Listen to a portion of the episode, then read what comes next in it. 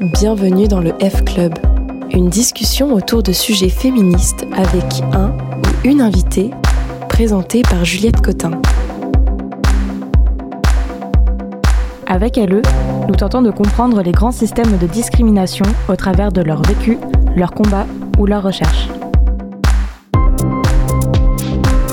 Aujourd'hui, l'équipe du F Club vous propose un épisode enregistré en public lors du dernier Babes Day qui a eu lieu en juin 2022. Le Babes Day, c'est un festival féministe angevin porté par l'association Babes Voices qui a aussi créé ce podcast. À ce festival, il y a un marché de créatrices et des concerts, mais aussi des talks. Lors de ces discussions, nous invitons des féministes à partager leur parcours, leur expérience ou leur expertise dans un domaine. Retour donc sur l'un de ces talks qui nous amène à nous interroger sur l'éducation non genrée. Comme tu as une jolie robe, bravo, tu es fort, comme ton papa. Euh, quelle jolie coiffure, c'est ta maman qui te l'a faite euh, je pense que c'est euh, quelques phrases un peu anodines, elles sont prononcées chaque jour dans des familles, euh, dans des crèches, des écoles. Euh, et euh, vous les avez peut-être déjà dites vous-même d'ailleurs. ça paraît un peu inoffensif, presque anecdotique, et d'ailleurs ça l'est en fait si on y réfléchit, mais, mais au final ça a son importance malgré tout dans l'éducation. Et sans même s'en rendre compte, en fait, par nos mots, nos attentes différentes envers les filles et les garçons, on colporte et on transmet ces stéréotypes de genre et de sexe. et ces stéréotypes, les enfants euh, les intègrent et euh, ils ont ensuite euh, ben, un, impact sur leur développement. On va le, voir au cours de cette discussion. il faut dire aussi que notre éducation et la société ne nous préparent pas vraiment à offrir un accompagnement neutre, non genré aux enfants, plutôt au contraire finalement. c'est pas très étonnant qu'on n'y arrive pas, donc vu qu'on est les produits de cette société. et donc aujourd'hui, on va s'éduquer nous-mêmes pour euh, tâcher euh, d'éviter de transmettre trop de stéréotypes sexistes euh, aux enfants de notre entourage qui, eux, n'ont rien demandé encore, et tendre au mieux aussi vers une éducation plus égalitaire. Donc pour ça, on a quatre invités qui vont partager leur expertise et leur témoignage. donc deux parents, Nawel. donc toi, tu es maman de deux enfants, un fils de deux ans et une fille d'un mois c'est ça Un mois et demi, Un mois et demi maintenant. Euh, ça change vite les âges à cet âge-là. Oui. Euh, et euh, tu as créé un podcast qui s'appelle Mes premières histoires, dans lequel tu proposes des lectures inclusives et non genrées. on va en reparler tout à l'heure. Léo, toi, tu es papa de Nino, 4 ans et demi, qui doit être certainement captivé par les coloriages en ce moment même. Les lectures, probablement. Et les lectures aussi. Et Yuna, un an et demi. et donc, avec ta conjointe Clara, vous éduquez au maximum maximum vos enfants en les protégeant euh, de ces stéréotypes euh, de genre. Euh, on va voir comment. Et puis à vos côtés, il y a donc deux spécialistes du sujet qui sont donc Naïma en plus d'être bientôt maman, tu es chercheuse en sociologie du genre et tu as coécrit donc un livre qui est publié aux éditions Duno qui s'intitule Enseigner l'égalité filles-garçons. Euh, on va en parler aussi. Euh, et toi, Doriane, euh, tu es aussi sociologue spécialisée dans les questions de genre, co-autrice de Dégenrer, ça vous dérange, j'ai réussi à le dire dans l'ordre, paru aux éditions Solar. Alors, euh, en tant que parent euh, proche ou professionnel euh, s'occupant d'enfants ou d'ados, comment est-ce qu'on peut participer à leur offrir une éducation égalitaire? Ça a un peu l'air de la question à 100 000 dollars à laquelle on n'a pas la réponse, surtout quand on est féministe et qu'on n'a pas envie de reproduire tous les stéréotypes ou l'éducation patriarcale dans laquelle nous, on a potentiellement grandi. les jouets, les vêtements, les activités, les pubs, les dessins animés, bah, ce soit à la maison, à la crèche ou à l'école, on a euh, un peu tout, euh, dans, toutes les sphères de notre vie, en fait, on a ces stéréotypes genrés qui nous sont euh, matraqués. Donc, on ne peut pas tout contrôler, mais par contre, on peut déjà euh, travailler à en prendre conscience et à les repérer.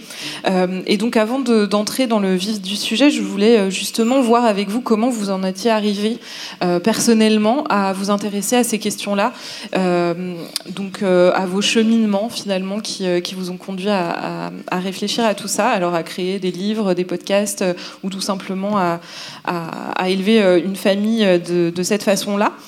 Toi, Naïma, je crois que c'est arrivé très tôt.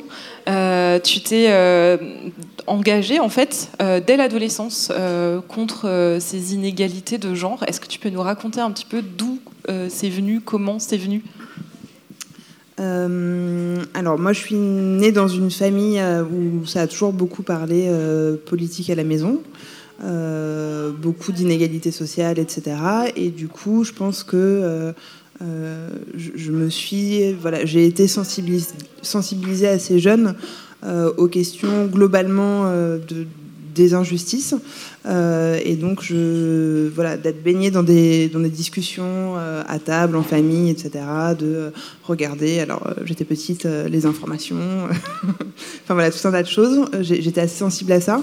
Et puis, rapidement, j'ai eu envie, je voyais bien qu'il y avait un petit décalage avec les les enfants, de, enfin les enfants, les ados de mon âge, même si j'avais des, amis, mais en tout cas, on ne partageait pas forcément cet intérêt-là. Et donc, rapidement, dès euh, la fin du collège, le début du lycée, je me suis engagée sur ces questions d'inégalité et d'injustice. Euh, donc j'ai pu trouver euh, un groupe avec lequel voilà, on, pouvait partager, échanger, et donc est venue la question.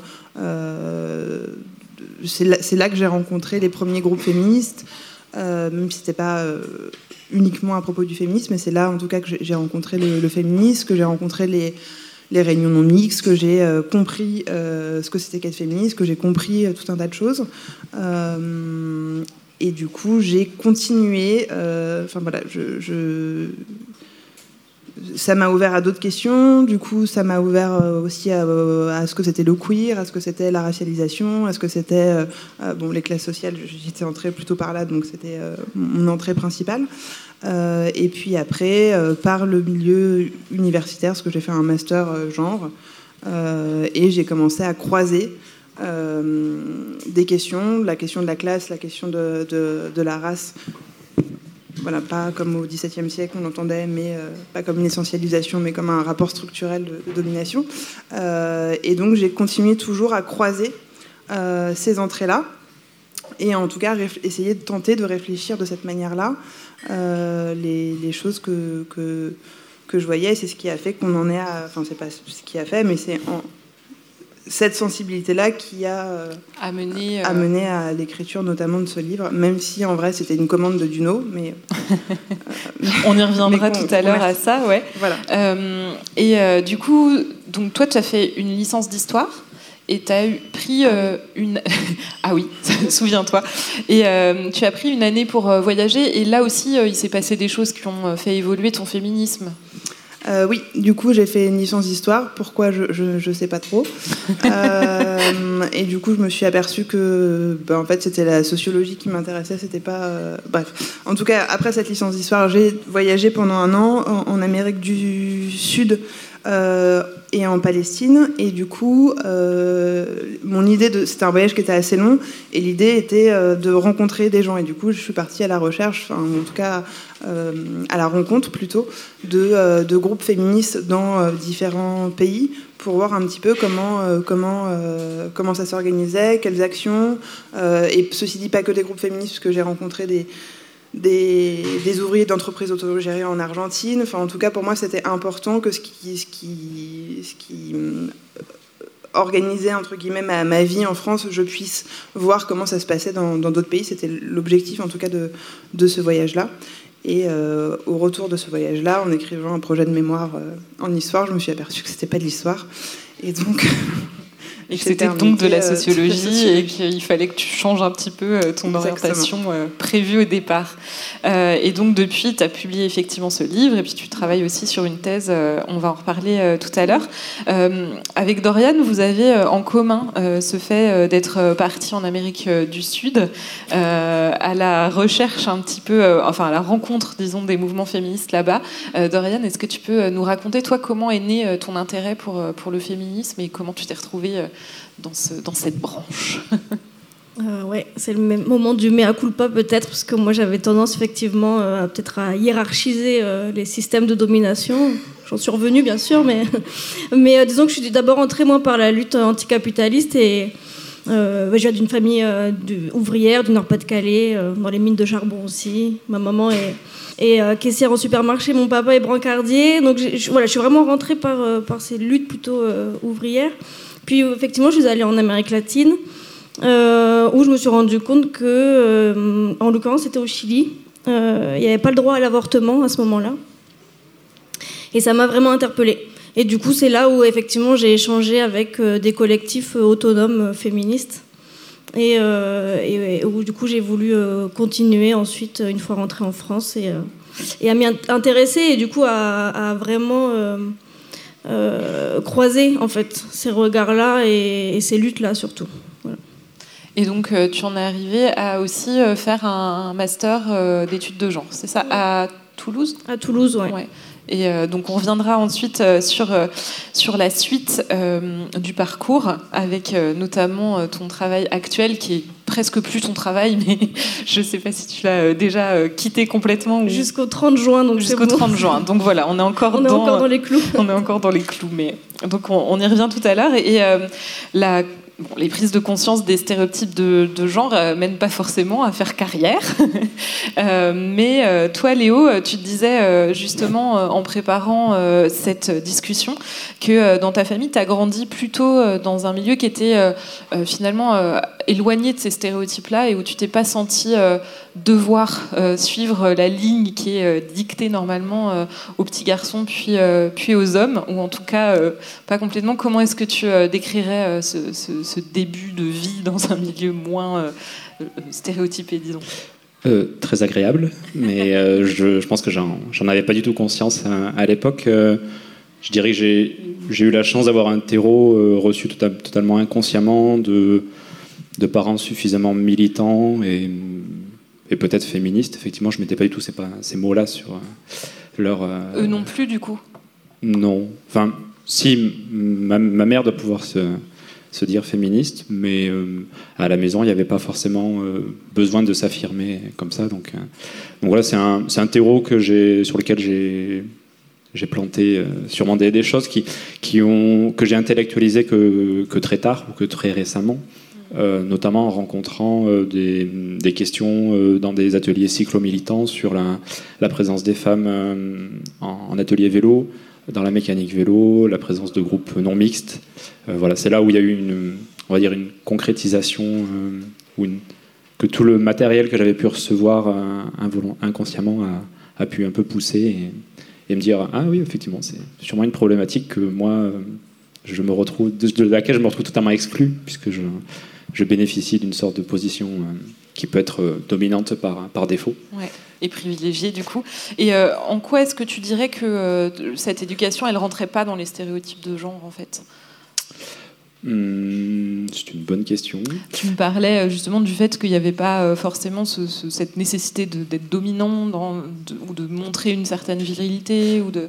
Oui, c'est ça. En fait, c'est hmm, il n'y avait pas de.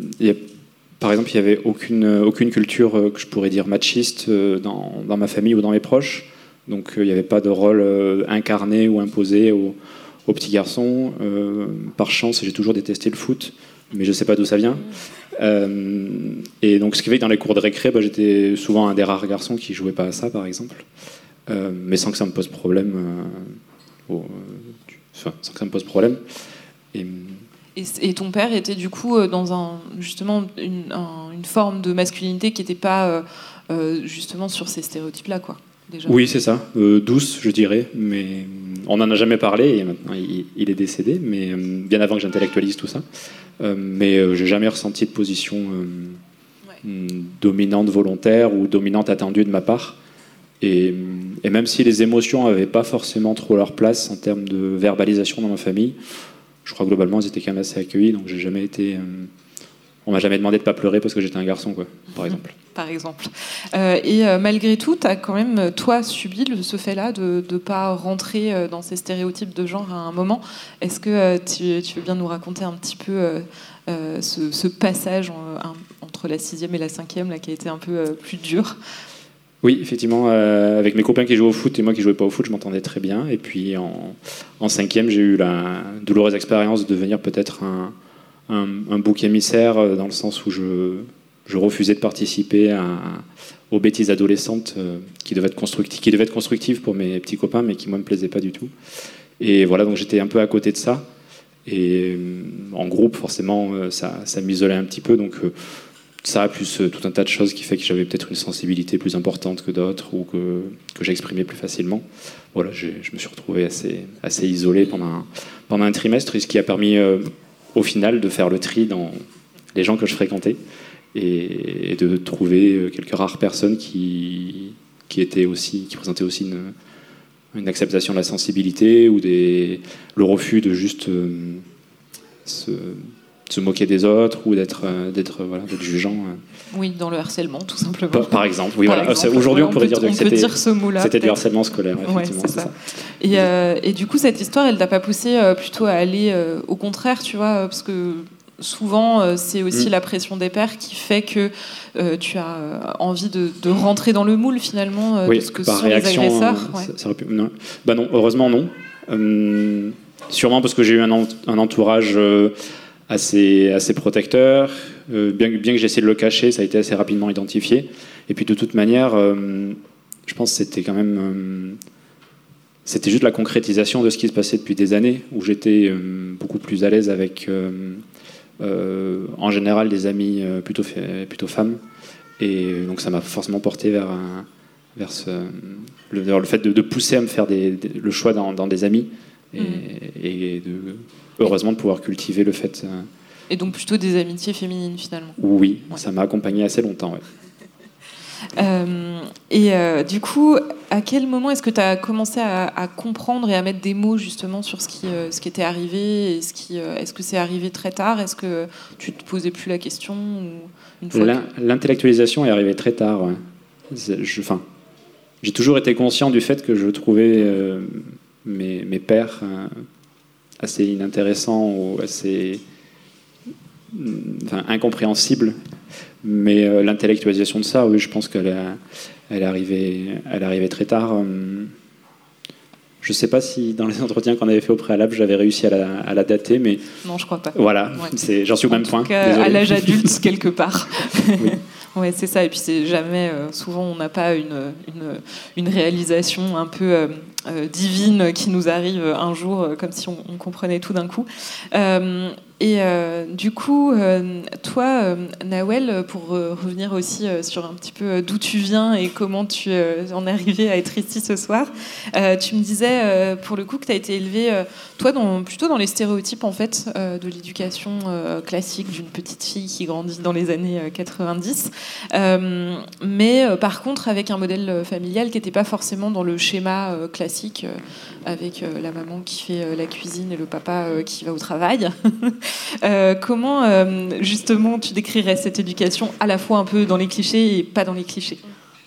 Euh, bah, comme tu dis, du coup, oui, on peut dire clairement que j'ai été élevée comme une petite fille dans le sens où j'ai joué avec des, jouets de petite fille. On m'a pas proposé, on va dire, d'autres alternatives entre guillemets. Donc oui, je pense que j'ai été élevée comme ça. En revanche, c'est vrai que le fait d'avoir eu un modèle parental qui, je pense, pour lui, pour le coup, était vraiment anti-stéréotype dans le sens où euh, vraiment j'ai eu un père très euh, très gaga, enfin on va dire toute la phase bébé enfant, enfin c'était vraiment voilà euh, quelqu'un de très très porté là-dessus quoi. C'est vraiment lui qui s'est occupé de nous très majoritairement et c'est vrai que ma mère, elle pour le coup, ça a vraiment, enfin ça fait partie des, personnes qui bon, voilà, était peut-être un peu plus en retrait, un peu plus, on va dire, saoulé entre guillemets par le côté bébé, tout ça. Donc c'est vrai que j'étais quand même à l'inverse de, des, des autres parents, on va dire, qui étaient autour de moi. Donc euh, c'est peut-être le truc qui m'a fait un peu me sentir en décalage et où j'ai vu qu'il y avait quand même une... Bah, il y avait moi et les gens autour de moi étaient tous sur le même modèle et c'est à partir de là que j'ai commencé un peu à réfléchir à... Euh, euh, même c'est beaucoup plus tard hein, que j'ai compris que ça faisait partie d'un système, tout ça, machin et tout. Mais on va dire que c'est par rapport à mon modèle parental que j'ai senti que tout le reste était peut-être un peu voilà construit sur des choses vraiment communes. Et euh, donc voilà. Et euh, du coup, toi, tu as grandi en région parisienne, dans une euh, famille euh, mixte. Oui. Ton père est marocain, ta, ta mère est française. et du coup, eux, est-ce qu'ils ont eu des enfances pleines de clichés ou comment ils en sont arrivés à justement te proposer ce modèle qui n'était pas classique? Mm.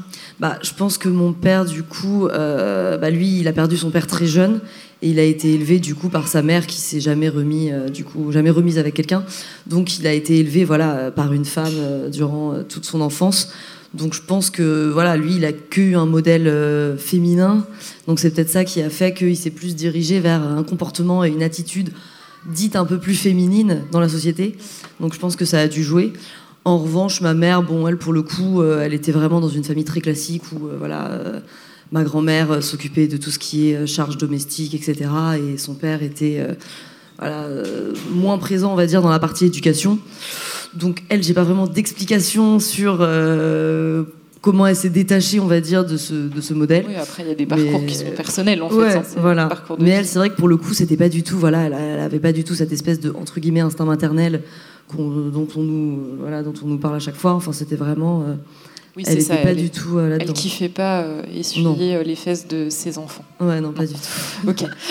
Euh, et du coup, en grandissant, comment est-ce que toi, t'en es arrivé à te dire, tiens, c'est ce que j'aimerais bien donner à mes enfants, c'est cette éducation loin des, des clichés de, du genre?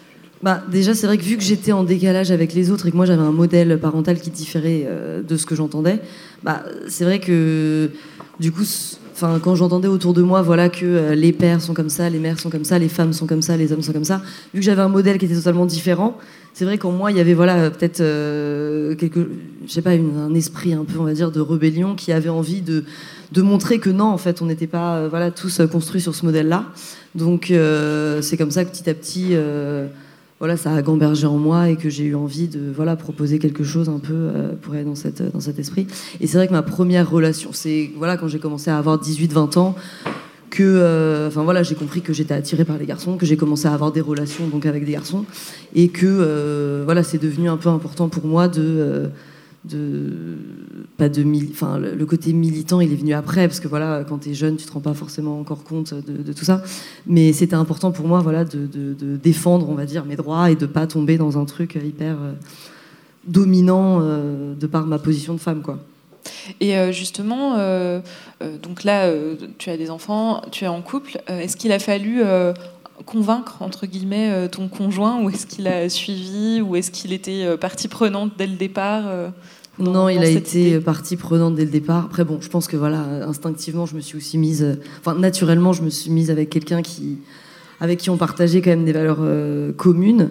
Donc, non, non, à ce niveau-là, ça a été, c'était plus euh, nos familles, enfin, même si on n'a pas eu besoin de les convaincre, parce que voilà, elles sont compréhensives, donc il n'y a pas eu de souci, mais c'est plus euh, nos familles qu'on a dû un peu briefer, voilà. euh, dans ce sens euh, et leur expliquer un peu comment nous on voyait les choses pour que euh, voilà euh, elles aussi elles appliquent euh, enfin en tout cas quand elles seraient en présence euh, de nos enfants elles appliquent au maximum un peu nous ce qu'on enfin euh, nos valeurs tout ça. Donc euh, c'était plus à ce niveau-là qu'il y a eu des discussions quoi. Mais sinon avec mon conjoint non ça a été assez euh, assez, Assez naturel simple, assez ouais. naturel. Euh, euh, de ton côté, je m'adresse aux parents euh, autour de, de cette table. Euh, de ton côté, Léo, comment euh, est-ce que ça s'est construit cette euh, idée d'aller vers une éducation euh, plutôt non genrée Est-ce que là aussi, ça s'est fait un peu au fil des discussions, de façon naturelle? Comment comment vous en êtes arrivé à, à ça avec Clara Euh, oui, je pense que euh, moi, j'avais pas du tout intellectualisé le fait que je serais intéressé ou j'avais envie d'avoir une, une éducation euh, non genrée. Euh, mais par contre, euh, assez rapidement, quand on a eu un projet de, d'enfant, moi j'avais une, sorte de crainte. C'est, moi l'inquiet du couple dans, l'histoire. Donc c'est, moi qui porte pas mal d'inquiétudes, du moins avant qu'on ait des enfants. Et à l'époque, j'avais l'inquiétude de dire si j'ai des enfants, j'espère que j'aurai pas une fille, pour pas qu'elle grandisse dans ce monde où visiblement il y a une place quand même moins favorable aux, femmes qu'aux hommes. Euh, et c'est en partant de là, je crois qu'on a commencé à en parler avec Clara en me disant bah, non, en fait, c'est peut-être que c'est aussi difficile d'avoir un. C'est ce que je disais dans, dans, un texte, que c'est peut-être aussi difficile d'avoir un garçon et de faire en sorte qu'il ne prenne pas sa place de dominant que d'avoir une, une fille qui peut effectivement pâtir de, d'un monde de voilà c'est ça exactement et que l'éducation des deux est un challenge dans l'histoire. Et voilà donc je crois que c'est parti de là. Et puis par chance euh, sûrement par pour la même raison que toi par, par affinité naturelle on, sur ça il n'y avait pas trop de débat euh, euh, Clara avait des, a des ressources documentaires et documentées beaucoup plus élaborées que moi sur la, ces questions d'éducation de genre. Elle a fait elle a, elle a participé elle a fait des on va dire, de, l'éducation populaire euh, avant d'être maman. Donc voilà, donc elle avait aussi un peu des concepts clés à me donner, euh, un peu tout, tout pré-mâché, mais ce qui a permis aussi, de, en partant de là, de, porter des réflexions sur euh, bah, quelle, différence, qu'est-ce qu'on autorise, qu'est-ce qu'on interdit, et, surtout comment. oui, comment on fait Justement, est-ce que, donc là tu disais, il y avait ce truc des d'élever un, fils notamment. Euh, est-ce que tu ressens cette responsabilité justement de ne pas lui transmettre euh, quelque chose de, ouais, de reproduction, euh, d'une domination Difficile à dire parce que je ne peux pas dire je me sens dominant, mais je dois bien l'être. donc difficile de savoir ce que j'arrive à ne pas transmettre, ce dont j'ai pas même, moi-même conscience. Mais par contre, j'ai la chance d'avoir maintenant donc un grand garçon et une petite fille et de bien voir que globalement on applique euh, pour l'instant elle a un an et demi. Donc jusqu'au un an et demi je peux dire qu'à mon avis mis à part euh, il y a eu l'effet premier enfant et l'effet deuxième enfant mais mis à part ça je pense qu'on applique les mêmes euh, les mêmes gestes les mêmes les mêmes méthodes et que de ce fait là ça tombe il n'y a pas d'éducation typiquement genrée. Après est-ce qu'on fait comme tu l'as dit en introduction le maximum pour ne pas qu'elle le soit? Je ne sais pas. Je ne sais pas si on va jusque là mais mais en tout cas, euh, c'est ce que vous tentez de faire. Mm. Ok. Euh, euh, Dorian, justement, participer à, la prise de conscience des stéréotypes de genre euh, et voir un petit peu comment on peut les contrer, c'est le travail que vous menez, j'en parlais tout à l'heure à Artemisia, et que tu mènes jusqu'au 30 juin aussi. c'est un bureau d'études et un organisme de formation à Toulouse où tu travailles depuis six ans, c'est ça? Est-ce que tu peux nous résumer justement ce que vous faites et concrètement Vous travaillez en fait à la frontière un petit peu entre euh, la recherche euh, en sociologie et euh, le terrain qui vous permet aussi de former des gens à, ce que vous découvrez vous du côté sociologique. Quoi. Oui, c'est comme ça que l'association a été créée en fait en, j'allais dire en 98, en 98. L'idée de vraiment faire le lien entre les recherches universitaires qui montrent effectivement qu'il y a encore des inégalités femmes-hommes aujourd'hui dans la société et les terrains professionnels, concrètement comment on peut agir, qu'est-ce qu'on peut faire? Euh, donc à la base, c'était essentiellement de la formation pour adultes, essentiellement les travailleurs et travailleuses du social et médico-social. Et puis on s'est quand même pas mal spécialisé sur la question de la petite enfance, avec une demande du coup des professionnels, à la base des professionnels de crèche, euh, et où on a pu réaliser du coup des diagnostics sociologiques. Donc avec la chance d'avoir cette casquette effectivement là, on était euh, du coup deux salariés à ce moment-là. Euh, de réaliser des diagnostics au sein des crèches. Et en fait, c'est en réalisant ces, diagnostics que les professionnels prenaient vraiment conscience, effectivement, prennent en tout cas conscience que elles véhiculent, je dis elles parce qu'à 99% ce sont des femmes, elles véhiculent des, des stéréotypes de genre sans s'en rendre compte, sans le vouloir bien sûr, et aussi que l'enfant effectivement n'arrive pas neutre dans la structure. Et donc ça, ce dispositif-là, il s'appelle Egali Crèche. Il a été créé en, 2013. Donc ça, c'est quand même euh, aussi un moment où finalement on était pré-MeToo. C'était euh, relativement précurseur, j'imagine, euh, à l'époque. et donc, si on décrit un petit peu le dispositif, c'est en gros, vous passez une semaine au sein d'une crèche ou tu me diras si c'est pas ça. en tout cas, à observer vraiment sur le terrain, à noter, à, à, faire voilà plein de démarches sociologiques en fait pour créer ce diagnostic et ensuite leur proposer un accompagnement, un suivi. Et, euh, euh, justement, du coup, est-ce que euh, toutes les personnes que vous suivez, parce que vous avez d'autres programmes aussi hein, qui sont peut-être moins spécifiquement avec ce diagnostic sociologique précis, mais est-ce que les personnes que vous accompagnez, elles ont toujours cette impression de départ finalement de, de faire déjà leur part un peu sur cette question du genre? Est-ce qu'elles ont, elles ont ce, ce présupposé que, bah non, en fait, moi, dans ma pratique euh, professionnelle ou euh, personnelle, je n'utilise pas de préjugés, je fais pas de, je relais pas de stéréotypes? Oui, on passe à l'autre question, enfin, pas pour toi, mais c'est-à-dire, euh, effectivement, quand, on arrive, euh, une partie, effectivement, des, professionnels, alors pas celles qui nous ont fait venir, et, en l'occurrence, du coup, pas forcément les, directions, parce qu'il ne faut pas s'en cacher, ça vient souvent, en fait, de la direction, qui a entendu parler du programme Egali Crèche et qui se dit, euh, ah ben tiens, ça pourrait peut-être être intéressant qu'on le mette en place. Donc, en échangeant, bien sûr, avec l'équipe, nous, on ne va pas dans une structure où l'ensemble de l'équipe n'est pas d'accord Sauf qu'il y a des enjeux de pouvoir partout et qu'on sait très bien qu'il y a potentiellement une partie des professionnels qui peuvent ne pas être sensibles à ça. Et en fait, euh, ça va être tout l'enjeu, c'est qu'effectivement, ces professionnels vont hum, plutôt nous dire ben, non, nous, on voit un enfant euh, indépendamment de, euh, ses parties génitales. Et en fait, on va dire bah oui, en fait, dans une société égalitaire, c'est super, sauf que ben, se rend, on se rend compte que c'est pas le cas aujourd'hui. Euh, et, donc, c'est effectivement à partir du diagnostic, alors une semaine, un peu plus en fait. On est. Euh, en fonction de la taille de la structure, ça va être minimum 25 heures et euh, maximum une quarantaine d'heures. donc c'est souvent quand même une quarantaine d'heures à différents moments de la journée, c'est-à-dire que bah, le matin à l'accueil des parents et des enfants, au moment des activités libres, des activités guidées, euh, en fin de journée aussi quand les parents viennent euh, rechercher l'enfant.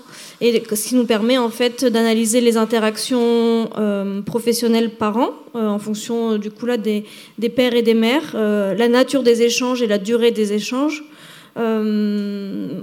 concrètement, est-ce que, euh, alors, avant le Covid par exemple, est-ce que euh, les pères euh, entrent dans la crèche, interagissent avec les autres enfants, est-ce qu'ils changent leur enfant s'il faut changer la couche, etc. ou pas du tout? La nature des échanges avec les professionnels. Ensuite, les interactions entre enfants, ça va être qui joue avec quoi, qui joue avec qui. Euh, euh, qui parle à qui pour les plus grands et plus grandes. Euh, et puis les interactions professionnelles enfants, et donc là plutôt les félicitations, les encouragements, le fait de s'adresser spontanément aussi à un enfant, de répondre aux sollicitations de l'enfant, qu'elles soient verbales ou physiques. Euh, voilà, toute une grille d'analyse en fait qu'on a qu'on a créée. Effectivement, on va euh, dans, dans, les structures en essayant de se faire les plus discrètes possibles. Euh, évidemment, on y va avec un petit cahier pour pas avoir de, de tablette et pas de caméra bien sûr. et on note les interactions. Et c'est une fois seulement au bureau en fait qu'on rentre dans un logiciel ces données-là. Et ça, je le précise parce que nous-mêmes en fait, même si on est là que pour observer, euh, en tout cas, ça m'est déjà arrivé effectivement de rentrer au bureau ou de sortir de la crèche en me disant ah tiens aujourd'hui quand même euh, les garçons allaient un peu plus dans l'espace qu'on appelle communément la dinette que d'habitude. Euh, et puis en fait quand je rentre au bureau et que je rentre les données, euh, oh bah non, pas du tout. Donc euh, oui, effectivement, c'est en fait, si nous on est là que pour ça et qu'on a du mal à s'en rendre compte, ben, en tant que professionnel, c'est encore plus difficile vu la charge de travail euh, qu'elles ont et la charge mentale qu'elles ont aussi. Et puis elles sont là aussi, tout d'abord pour la sécurité de l'enfant. donc voilà, et, c'est à partir de, la restitution de ce diagnostic que les professionnels vont effectivement prendre conscience et se dire ah ouais, ben, chez nous aussi ça se passe. Ok, bon bah alors comment on peut faire différemment? Et donc là, vous êtes euh, là pour les accompagner euh, à faire différemment, justement. Non, là, on s'en va. on les laisse se débrouiller. Euh, est-ce que vous pensez, enfin, est-ce que tu penses qu'il y a des trucs qu'on peut décliner chez soi, un peu pour repérer en fait ce qu'on ce qu'on fait nous? Ou est-ce qu'il faut inviter une sociologue chez soi et qu'elle nous dise qu'est-ce qu'on fait de mal? Non, bah, c'est ce qu'on a essayé dans, dans, le livre avec ma collègue Sophie. Du coup, ce livre était quand même à destination des, parents et on a essayé de, bah, servir des, expériences des professionnels et puis de toutes les, ressources qu'elles ont et les, idées d'action qu'elles ont décidé de mettre en place euh, pour les partager aux parents et voir ce qui était aussi euh, réalisable entre guillemets chez soi. Euh, donc ça peut passer effectivement par l'aménagement de, de la salle de jeu, de la, de la chambre, parce que quand même beaucoup d'habitations où il n'y a pas de salle de jeu spécifique, heureusement. Donc, ouais, mais du coup, c'est quoi le constat en fait euh, avec, euh, Parce que là, tu pars d'un exemple précis. Euh, dans les crèches, par exemple, qu'est-ce que vous constatez et puis comment on le décline chez soi?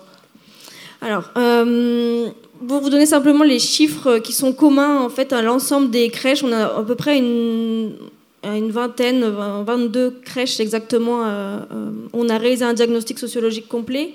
Et du coup, on est à je crois, plus de 140 000 interactions observées. Et si on fait des moyennes parlantes, hein, qui sont vraiment communes à, l'ensemble des crèches, on sait par exemple qu'à 65%, les, échanges verbaux sont à destination des, des garçons. C'est-à-dire que quand une professionnelle s'adresse à un enfant, à 65% c'est à un garçon et à 35% à une fille. Euh, les études sociologiques montrent à peu près les mêmes résultats en école. En fait, tout ce qui est vrai en crèche euh, l'est d'autant plus en école et ça fait que empirer en fait. Euh, ça, les félicitations à hauteur de 67% pour les garçons et les encouragements à hauteur de 63%. Euh, pour les garçons. Euh, donc oui, les filles sont aussi encouragées, mais vous voyez, pas dans les mêmes proportions. Et surtout, la nature des encouragements n'est pas forcément la même. C'est-à-dire qu'on va avoir beaucoup plus autour de la motricité globale pour les garçons. Et, euh, comment, et ça va être un peu plus tourné autour du langage, par exemple, pour les, pour les filles. ça, et ensuite c'est sur les, les jeux, et ça c'est quelque chose qui a tendance à interpeller souvent, et les professionnels s'en étonnent, et les parents aussi bien sûr, c'est que encore aujourd'hui, à 80%, les poupons euh, et poupées en crèche sont utilisés par les, filles. Euh, ce qui ne veut pas dire que les garçons n'y jouent pas, mais vous voyez qu'à hauteur de 20% uniquement. Et pareil pour ce qui est des, des balles et des voitures. Euh, donc, les, les, professionnels ont décidé, par exemple, de, de créer un espace centre-ville. Alors, en fait, les, les professionnels de chaque structure, en fonction de la taille de la structure, des parents, euh, des enfants présents, des, compétences des professionnels aussi, parce qu'en dehors des pédagogies, elles ont aussi plein d'autres compétences, euh, vont mettre en place des, vont décider d'actions. Et donc il y a par exemple la, euh, l'espace centre-ville, là où c'était d'abord de renommer en fait euh, pour euh, les professionnels les, espaces de jeu. C'est pour ça que tout à l'heure je disais dinette entre guillemets, parce que beaucoup de professionnels ont appelé alors d'abord supermarché, puis d'autres peut-être un peu plus anticapitalistes, on appelé épicerie, ou alors marché de producteurs locaux, c'était la, version vraiment vraiment anticapitaliste. On, on leur soumet, on soumet pas trop d'idées, non, non, mais je pourrais le faire. Quand même. Euh, et ensuite, euh, qu'est-ce qu'il y avait d'autre euh, encore de, mettre des photos aussi de, filles et de garçons en train de jouer au-dessus de chaque espace. Mais en tout cas, d'abord de changer le langage, parce qu'effectivement, quand même, poupée, c'est connoté, qu'on le veuille ou non. Jouer à la marchande, on le dit encore souvent, mais au féminin, vous voyez, jouer à la marchande. Euh, plutôt que justement qu'à l'épicerie. Et donc en fait, on transforme finalement les noms de ces espaces pour euh, les, les dégenrer en fait. Hein. C'est un peu ça l'idée, c'est on va aller au, euh, au, restaurant et pas jouer à la dinette par exemple. C'est ça le, le concept. Hein. C'est ça, effectivement. D'abord effectivement de travailler sur les représentations qu'on a en tant qu'adulte pour effectivement ensuite pouvoir échanger là-dessus avec les enfants. Quoi. Donc euh, oui, dans, la maison, effectivement, c'est aussi possible bah, d'abord de hum, prendre conscience aussi des, hum, des compétences développées par les jouets. Alors bien sûr qu'un enfant, et c'est important de le, rappeler quand même, hein, mais quand un enfant joue, ben oui, il joue indépendamment de s'il va développer la motricité fine, globale, etc. Euh, c'est ça le plus important, sauf qu'effectivement, il ne va pas développer quand même les mêmes compétences en fonction des jeux auxquels il joue, en tout cas pas dans les mêmes proportions. Et donc déjà de, connaître ça, euh, d'expliquer ce, jargon en fait des professionnels de la motricité fine, de, développement socio-affectif, etc. Et de dire que bah oui, par exemple, euh, euh, la poupée permet de développer le langage et l'empathie, tout ça. Ben, ça va permettre de pouvoir le proposer aussi différemment aux enfants et peut-être de se dire bah, tiens, si je sais que en structure, euh, mon enfant va d'abord échanger hein, finalement avec euh, euh, des enfants du même genre, et du coup aller vers tel type de jouet, peut-être que moi je vais contrebalancer ça à la maison. Léo, tu voulais réagir? Oui, par la, question de qu'est-ce qu'on pourrait transposer de la crèche à la maison? Parce que la, crèche où mes enfants, enfin, où mes enfants vont ou ont été, euh, ce qu'ils ont proposé, c'est euh, à l'occasion de restitution d'observation de la pratique que des professionnels ont fait, euh, ont fait auprès des, des activités de crèche. ils ont proposé aux parents une, restitution et la première des choses qu'ils qui proposaient, ils disaient on ne peut pas vous proposer des solutions techniques d'aménagement de l'espace parce que chaque maison est différente et encore et surtout différente de crèche, mais par contre commencer par observer en faisant en fait peut-être que, ce que vous faites dans les crèches, en étant neutre par rapport à l'enfant, en essayant de ne pas intervenir dans sa zone de jeu, euh, dans un premier temps, sauf s'il le demande, mais de ne pas venir lui prendre un jouet ou lui donner un jouet, mais plutôt d'être en retrait et de regarder comment il se comporte. Et cette observation-là, elle peut nourrir euh, ce que tu disais, de, voir qu'avec le poupon, en fait, il développe peut-être une sorte de motricité et que donc on peut lui laisser. Euh, et mais de se mettre, voilà, se mettre à niveau d'enfant en retrait pour constater ce qu'il fait, plutôt que d'être d'avoir une politique interventionniste en disant tiens c'est mieux si tu joues avec ça. Donc c'est pas forcément c'est pas que, limité à, que, lié à, la question de, genre, c'est aussi tout simplement la, place que tu donnes à l'enfant dans, la maison. Et cette observation-là, on peut la faire par exemple quand l'autre parent intervient. C'est super intéressant d'avoir de regarder un autre adulte se comporter avec son enfant euh, et d'essayer un peu après de, faire de l'analyse de la pratique, quoi, sans, trop le dire. Je peux, ouais, merci. Je peux juste ajouter quelque chose. De toute façon, si l'enfant sent que euh, les parents, entre guillemets, l'autorisent à jouer à tout type de jeu, en fait, euh, et va se sentir légitime à y aller. et, et, donc va pas limiter, en fait, ce champ des possibles. Pour lui-même, ouais. Et euh, du coup, dans vos observations, donc tu le disais un peu à demi-mot, mais du coup, il y, y, a des, des choses, enfin, des, des, compétences genrées qui se développent. Donc les filles à qui on attribue plutôt ce coin dinette ou poupée, euh, vont développer cette euh, partie un peu soin, empathie euh, dont tu parlais, tandis que les garçons, eux, ils vont être plutôt sur des jeux, alors je ne sais pas lesquels exactement, mais camions je ne sais quoi, qui vont développer d'autres compétences qui seront elles aussi genrées. Et il y a aussi, je me, souviens que tu m'avais parlé de l'occupation de la cour, là qu'on commence à un peu, un peu penser différemment. Comment est-ce qu'on fait pour, euh, pour sortir de, de, ces, euh, de ces chemins un peu tout tracés euh, des garçons qui occupent tout l'espace, mm. qui prennent les vélos et qui du coup empêchent les filles de développer ces activités-là et, ces compétences? Mais, Écoute, ça fait le lien et ça me fait penser aussi à une observation où, une un, enfant arrivé, c'est son premier jour en structure et donc une professionnelle effectivement pour bien faire, hein, pour le rassurer aussi. Euh, c'est un petit garçon et lui, et l'a invité à aller jouer euh, avec un autre petit garçon euh, sur le toboggan. Et, en fait, je pense que aussi en tant que professionnel ou en tant que parent, de d'inviter en fait les enfants à aller jouer avec d'autres enfants, mais toujours confondus et pas uniquement en fonction de du même genre entre guillemets. Euh, ça, ça, peut, euh, ça peut vraiment aider. Et ensuite, euh, alors, pour les personnes qui étaient dans le, dans le public tout à l'heure, une, une, personne présente a, parlé de, de politique en, en, Suède. Et de, effectivement, alors, dans les pays du Nord, de façon générale, il faut savoir que les politiques en matière de, de contre les stéréotypes de genre, il y a encore une quinzaine d'années, effectivement, il y a des choses qui se mettaient en place. les politiques ont changé. Euh, donc euh, les, les, priorités ont changé aussi. Euh, tu veux dire que ça recule en fait? du coup, ça veut dire que ça peut être effectivement à la marge et que c'est plus forcément une, politique nationale que de travailler contre les stéréotypes de genre ou pour l'égalité femmes-hommes dans ces pays-là. Des raisons aussi, bah, bien sûr, politiques et budgétaires. Quoi. mais alors, il y a des professionnels, par exemple, en, se basant, en, prenant exemple quand même de, choses qui avaient été mises en place dans les pays du Nord, euh, de mettre en place des activités dites compensatoires. Et donc, euh, par exemple, d'inviter un, groupe de filles à euh, jouer à l'extérieur et de montrer l'exemple, de lancer très fort une balle, d'occuper l'espace. Il y a aussi une, ex-footballeuse qui s'appelle Nicole Abar, qui, qui, fait, qui réalise ça aussi dans les écoles préélémentaires. Et euh, voilà, en montrant l'exemple et en sentant euh, légitime, les petites filles vont ensuite, dans des temps de mixité, euh, c'est-à-dire qu'on a de la non-mixité à un moment donné, pour faire en sorte qu'après, en moment de mixité, il y ait plus de, d'échanges filles-garçons finalement. Et pareil avec des, des, petits garçons qui seraient moins à l'aise avec des jouets associés aux filles, de les inviter à un temps calme, à pouponner, etc.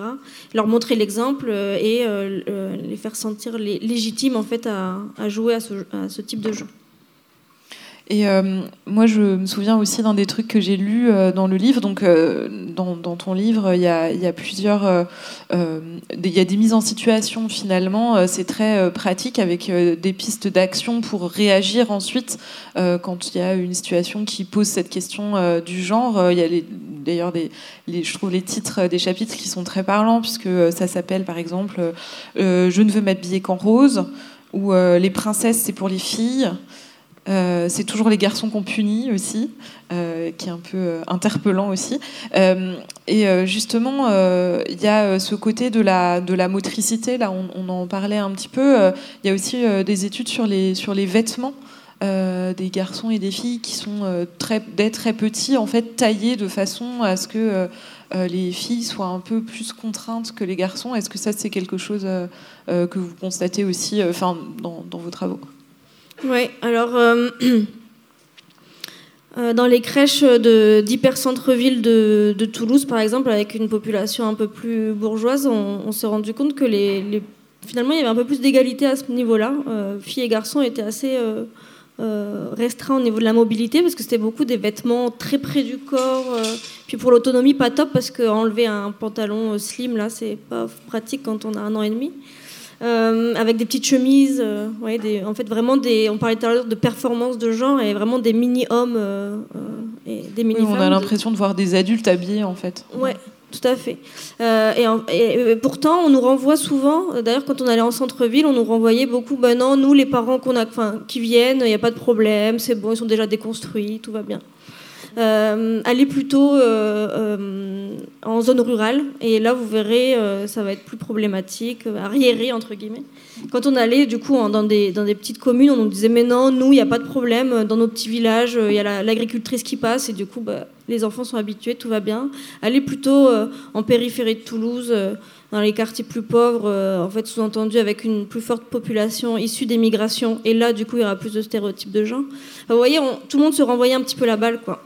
Et on n'a pas constaté, en fait, de différence en fonction de l'origine euh, euh, sociale des parents, mais plus en fonction de la taille de la, crèche. voilà, si effectivement les, enfants interagissaient plus en mixité, plus la crèche est petite finalement, puisque bah, ils interagissent davantage avec des enfants qui, sont, qui ont un âge qui est proche du leur. Et euh, si on est dans une micro-crèche, bah, le choix est plus restreint. C'est plus compliqué.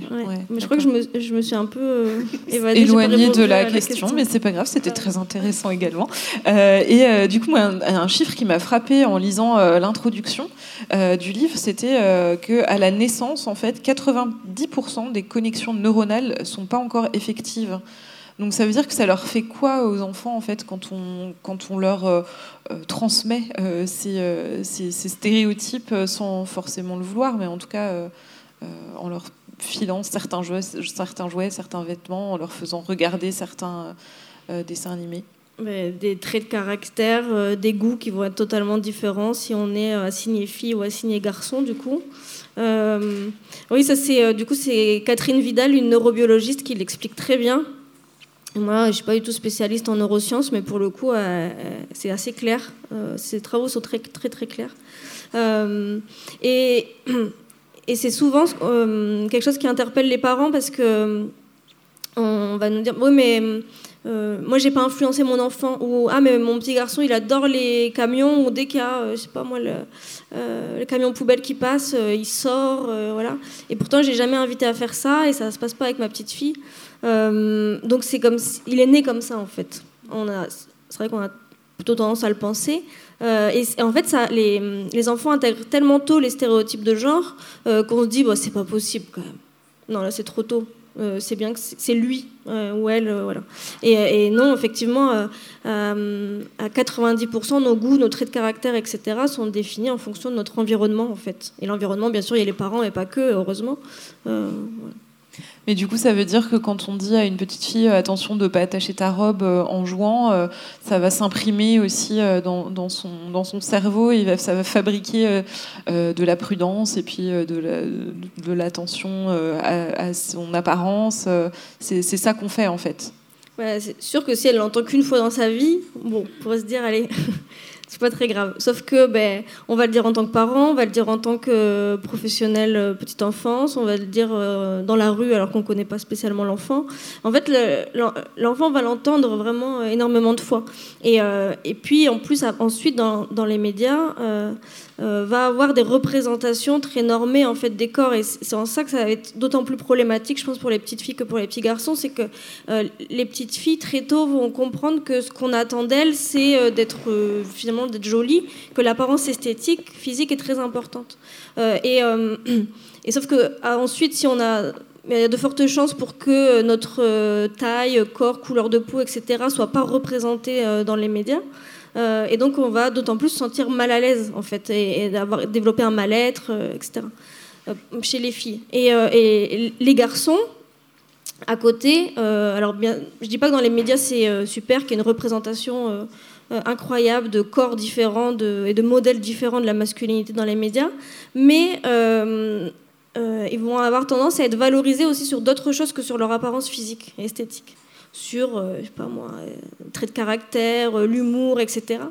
Et du coup, ce qui peut venir contrebalancer aussi et, et, généralement éviter de développer certains troubles. Quoi. Euh, donc euh, tu, le dis euh, à l'instant, littérature jeunesse, les, activités, les dessins animés, l'aménagement de l'espace, on parlait des vêtements, du sport. en fait, il y a tout un tas de choses auxquelles il faut être attentif et attentive et c'est pas toujours simple de faire attention. Alors là, je m'adresse à vous, Léo et Nawel. Est-ce que vous, faites, en fait, comment vous faites? Est-ce que, est-ce que vous y arrivez? Nawel, si tu veux commencer? Euh, bah, pour euh, du coup reprendre un peu ce que tu, ce que tu dis, c'est vrai que nous, euh, ouais, c'est des choses bah, auxquelles on a fait attention dès, dès, la naissance. Quoi. Le premier truc, c'est vrai que ça a été l'habillement. Le, c'est vrai que voilà, l'habillement, c'est le premier truc un peu qui permet d'identifier une fille et un garçon. Donc c'est vrai que pour nous, c'était important de, voilà, de les habiller de manière mixte. Donc c'est vrai que bon, dans notre société, c'est un peu compliqué de se dire qu'on va mettre même si moi, enfin moi j'ai aucun problème avec ça, mais c'est compliqué de se dire qu'on va mettre euh, une robe à notre petit garçon et qu'éventuellement, bon les gens sont pas encore prêts à ça, donc euh, voilà il aura peut-être des moqueries tout ça. Donc on s'est dit à l'inverse plutôt qu'on allait euh, voilà ne pas mettre par exemple de robe ou de jupe à notre petite fille tant qu'elle n'en fera pas la demande. Bien sûr là si elle en fait la demande il n'y aura pas de souci, mais quand ils sont vraiment tout petits de voilà d'avoir vraiment un vestiaire mixte, comme ça il y a vraiment pas de différence. Et c'est vrai qu'à chaque fois je me demande Qu'est-ce que va penser par exemple mon fils qui a deux ans si euh, tu vois bon bah lui il a des pantalons et tout et il voit sa, petite sœur euh, avec une euh, avec une robe. Il va forcément se dire bon bah elle a pas les mêmes vêtements elle a pas les mêmes vêtements que moi. Donc elle est pas comme moi on ne fait pas partie du même du même de la même team quoi. Donc c'est pour ça que pour nous c'était important voilà l'habillement c'était vraiment important que ce soit que ce soit mixte. Et après pareil pour tout ce qui est activité jeu voilà, c'était vraiment important aussi de ne pas se cantonner aux, euh, jeux euh, genrés, enfin de proposer des jeux de garçons à notre garçon et, l'inverse. Donc euh, voilà, c'était vraiment de, mettre à disposition tout un panel de, jeux divers et variés. Et comme tu disais tout à l'heure, d'observer et de laisser en fait le choix à nos enfants de, choisir ce qu'ils préfèrent et d'avoir vraiment cette liberté de, se connaître en fait et de savoir moi qu'est-ce que j'aime faire pour qu'ils puissent vraiment s'épanouir euh, individuellement, quoi, et pas qu'ils soient dictés par euh, des, par dictés par les dictats de la société, voilà, des choses un peu plus euh, qui vous imposent, voilà, ouais, des choses. Léo, c'est un peu votre expérience aussi? Oui, et comme, comme anecdote, moi je m'étais pris presque une, une, baffe quand dans un rayon de magasin de bricolage, en, choisir, en voulant choisir une couleur de peinture, la personne qui nous conseillait nous a demandé quel était le sexe de l'enfant à venir. Euh, Clara était enceinte, on ne connaissait pas le sexe et on voulait choisir une peinture juste pour une chambre d'enfant.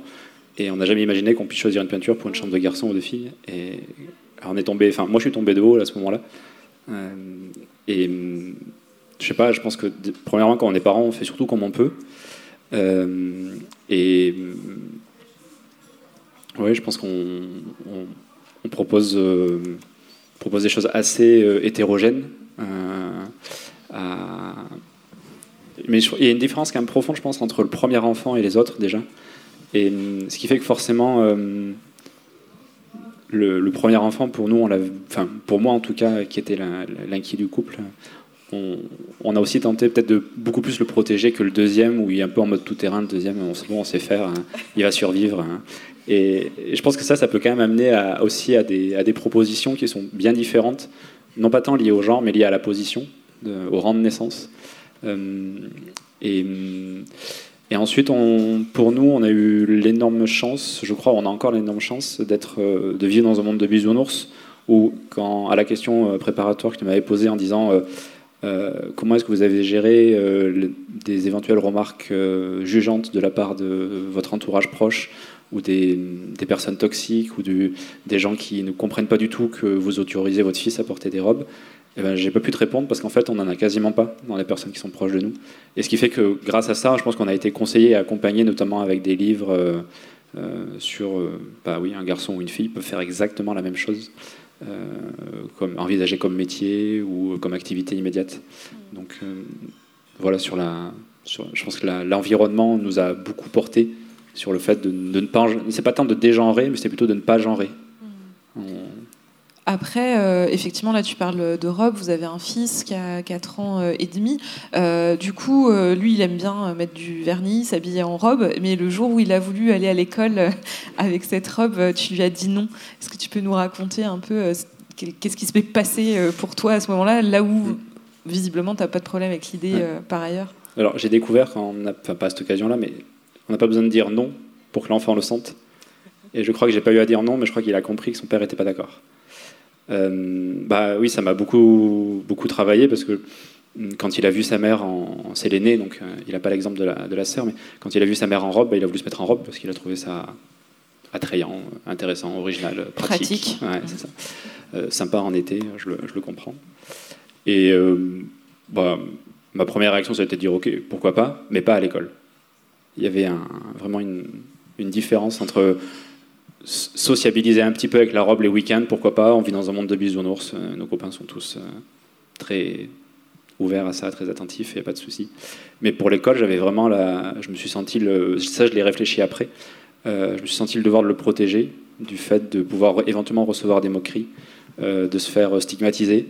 peut-être avec le, vécu que j'ai eu, où j'ai eu peut-être, j'ai subi sûrement du harcèlement scolaire du fait d'être un peu différent des autres.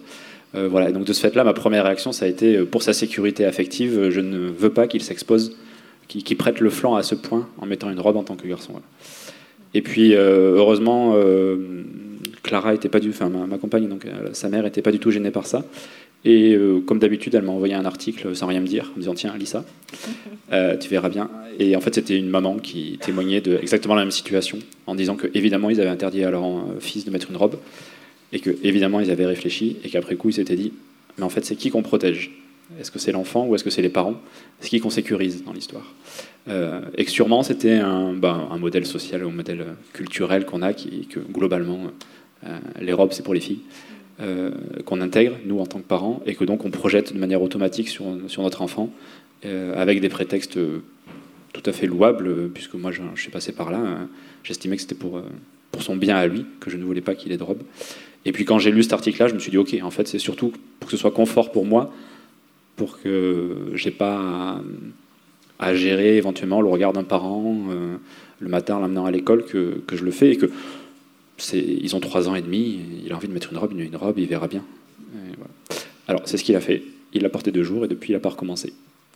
Donc que s'est-il passé à ce moment-là euh, C'est la grande question. Euh, on en parlait avec euh, Naïma tout à l'heure justement de ça. toi, tu disais finalement que le job aussi des parents, c'est de protéger.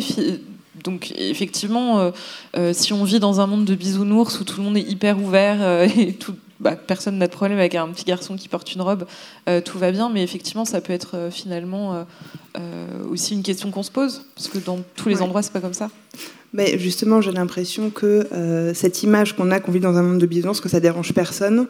Le fait que euh, l'enfant décide d'aller à l'école avec cette robe, ça montre que on n'est pas dans un monde de bisounours. Et nous-mêmes non plus, alors même qu'on pensait que ça posait pas de problème. Pour nous-mêmes, ça pose pas de problème à un endroit précis. Mais ça pose un vrai problème à un autre endroit. Et. Hum, et du coup, je pense que c'est aussi la difficulté, c'est-à-dire qu'en effet, euh, et je rejoins l'article, je pense que euh, euh, c'est valorisant pour nous de se dire, ah ben moi, mon enfant, il veut mettre une robe. Et donc j'ai réussi quelque chose de mon éducation non sexiste ou égalitaire, etc. Et donc c'est une fierté jusqu'à un certain moment où en fait, j'aime mon enfant, je veux le protéger. Euh, et qu'on peut avoir cette tendance de penser de manière euh, euh, avec des catégories morales en fait de bien et de mal. C'est bien qu'un garçon joue à la poupée c'est mal qu'il joue que au foot et, au camion.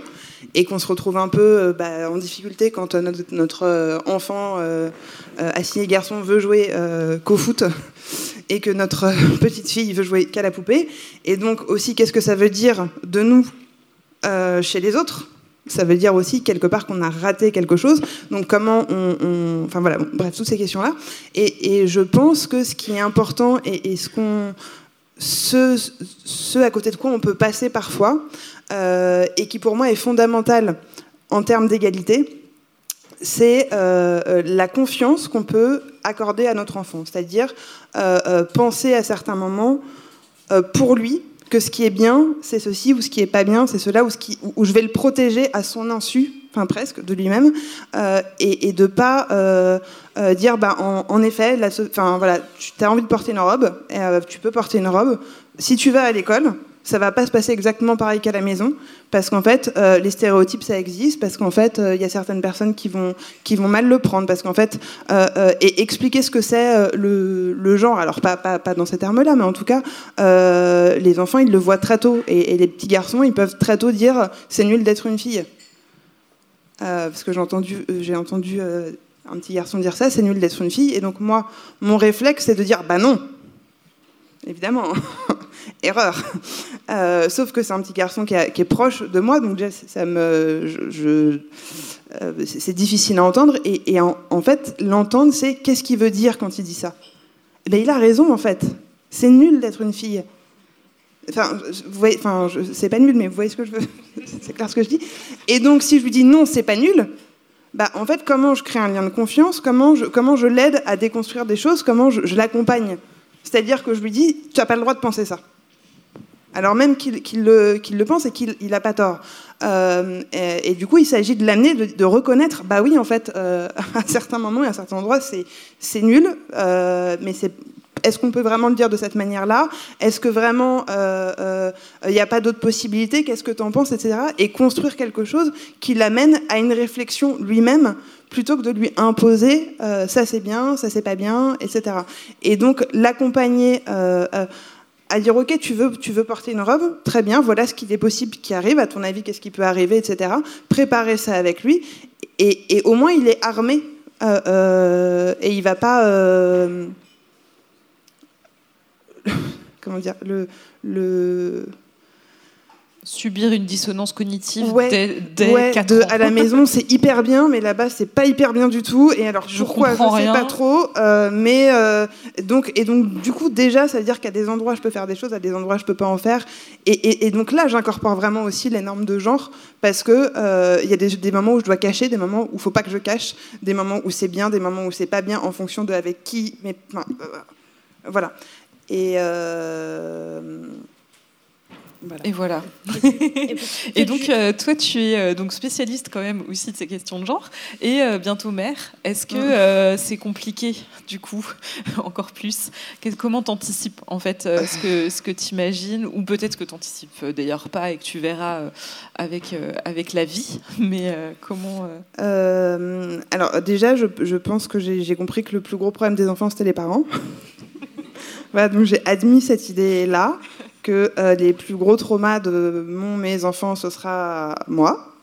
Euh, et donc, c'est hyper difficile, mais en effet, d'essayer de, de et, faire confiance. C'est-à-dire qu'un enfant qui, adore la police, c'est dur. Et, et, voire même avant, euh, avant d'être enceinte, avant plus jeune, je disais non mais je le renie quoi. Enfin, pardon. Mais euh, voilà. Et, je le laisse sur une aire d'autoroute. je, je, ne connais pas cette personne. Et, du coup, me dire ok, en fait, je pense que euh, euh un, un, enf un, enfant épanoui, que ce soit un garçon ou une fille, c'est un enfant à qui on a réussi à donner confiance en soi. Je pense que c'est une des des, un des, des, enfin, une, une des principes, un des plus beaux cadeaux qu'un parent peut faire à son enfant, mais c'est aussi un gros travail sur lui. Et on parle souvent des enfants, des enfants, comment on peut faire pour eux, pour eux, pour eux, pour eux, comment on peut faire, mais rarement de nous, comment, comment ça peut être compliqué, comment il faut se remettre en question, se déplacer, accepter de, qui nous déplace aussi. Alors même si souvent les parents disent ça, que les enfants les, les, bougent ou les, déplacent beaucoup, moi je ne sais pas encore. Mais hum, j'ai perdu le fil de, de ma pensée. je moi aussi, du ah coup. Ah oui, oui, voilà. Et donc, euh, la police. D'habitude, j'y arrive, mais. Euh, et donc, en fait, voilà comment moi, en effet, cette idée, euh, ce stéréotype aussi sur la police, parce que je viens d'un milieu, etc., de, de deux milieux militants où c'est très binaire. Il faut, enfin, en tout cas, moi, les milieux militants que j'ai connus étaient extrêmement binaires même si je les remercie à plein d'endroits, mais en tout cas, euh, euh, et qu'est-ce que ça veut dire pour un enfant? Et alors, ça ne veut pas dire que la police, ça veut dire euh, l'ordre, ça veut dire la sécurité, pourquoi à tel moment, à tel endroit, et apparemment, je, pense que dans plusieurs écrits sur les enfants, c'est des choses qui arrivent à des moments, et plutôt que de, dire non, non, c'est mal, c'est mal, c'est mal, comment j'accompagne sur... alors oui, la police, c'est ça son métier, mais elle peut faire aussi d'autres choses, et puis voilà, et, laisser en fait l'enfant se faire sa propre idée sur euh, telle ou telle chose, là où moi j'ai déjà une idée. Et en fait, je pense que c'est un, travail très difficile que de, de, de, soit de, parvenir à pas lui montrer, euh, c'est ce que tu disais tout à l'heure, c'est-à-dire que son, fils, il, il s'en est rendu compte, euh, soit comment on travaille sur soi pour que justement on se dise en fait cette angoisse, elle m'appartient et elle lui appartient pas à lui. Et en fait, euh, bah, si elle m'appartient, c'est à moi de la travailler. Voilà, mais bon, on n'est pas, c'est dur. Hein. Peut-être qu'à confiance, euh, j'ajouterais quelque chose euh, pour ce pourquoi je suis, à mon avis, sous-compétent, c'est le lâcher prise. Où en fait, ok, ma fille de 6 mois a une grosse patate douce cuite dans la main et je suis sûr à 90% qu'elle va finir par terre, mais peut-être qu'à 10% elle va en manger un peu.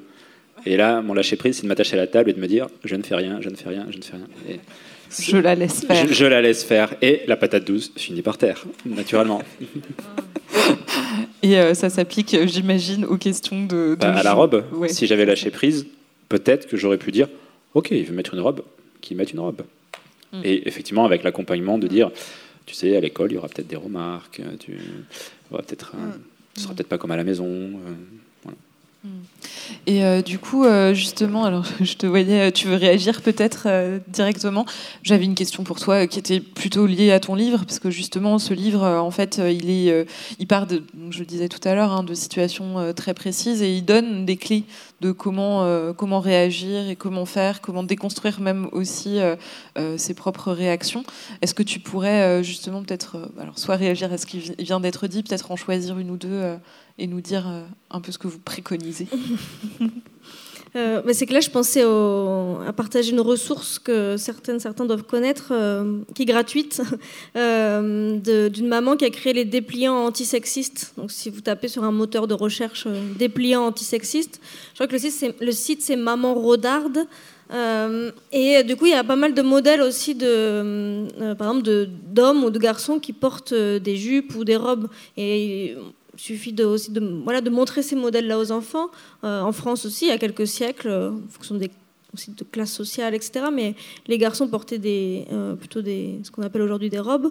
donc euh, c'est pas mal de leur donner ces clés-là. Je, pense aussi, effectivement, comme tu dis, de les préparer. Euh, bah ouais, l'école, il y aura peut-être des remarques. Alors, qu'est-ce que tu peux dire euh, Enfin voilà. S'ils sont à, l'école, c'est qu'ils sont aussi en âge, du coup, d'échanger avec et de répondre à leurs camarades de classe.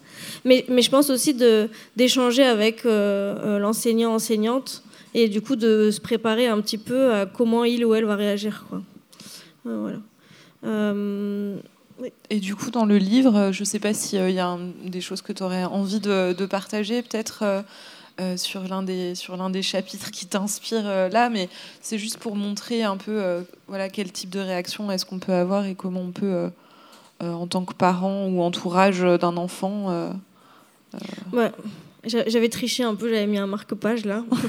je me souvenais plus à quel chapitre, mais ça doit être sur lui autour de, des sexualités.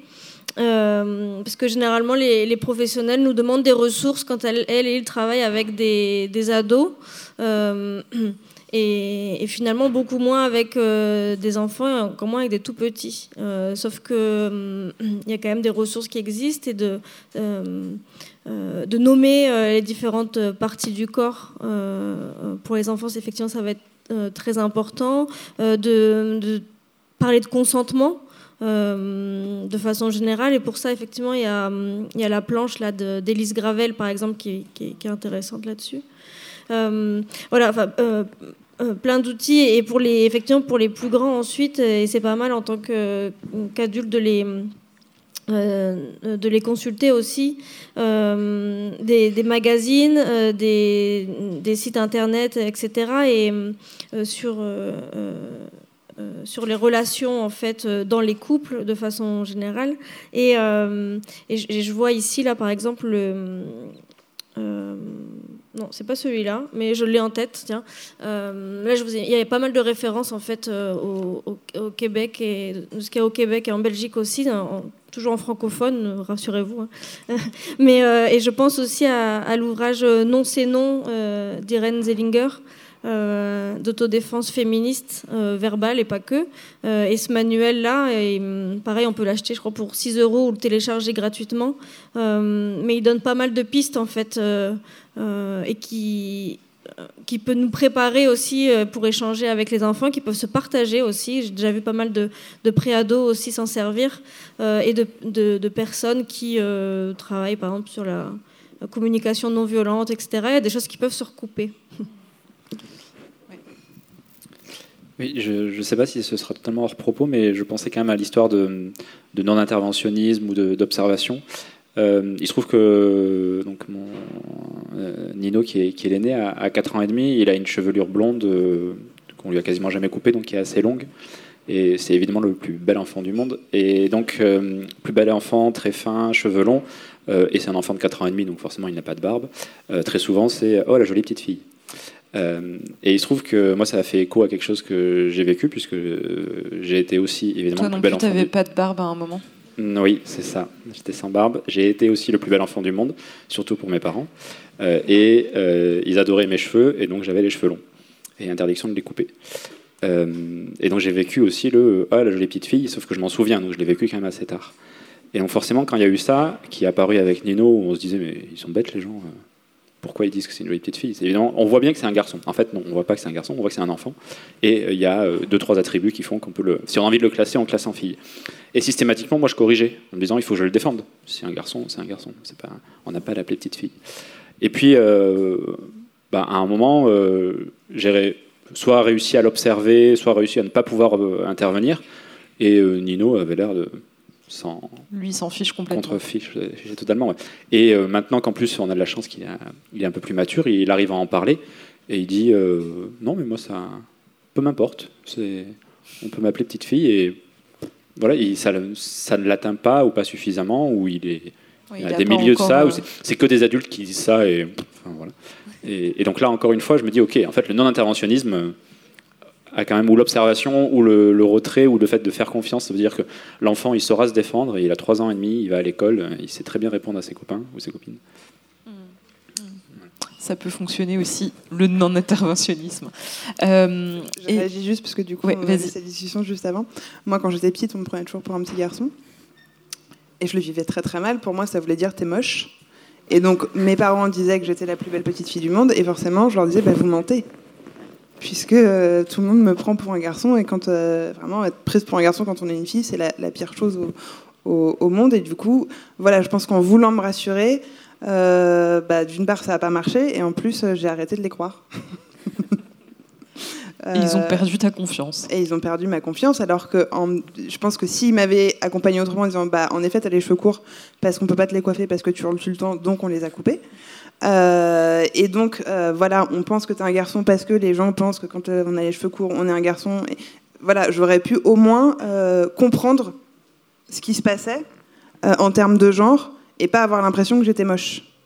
voilà, et, ça, souvent, j'ai l'impression que je, le vois quand je vais au parc, par exemple. le parc, c'est un, espace incroyable. Sociologiquement.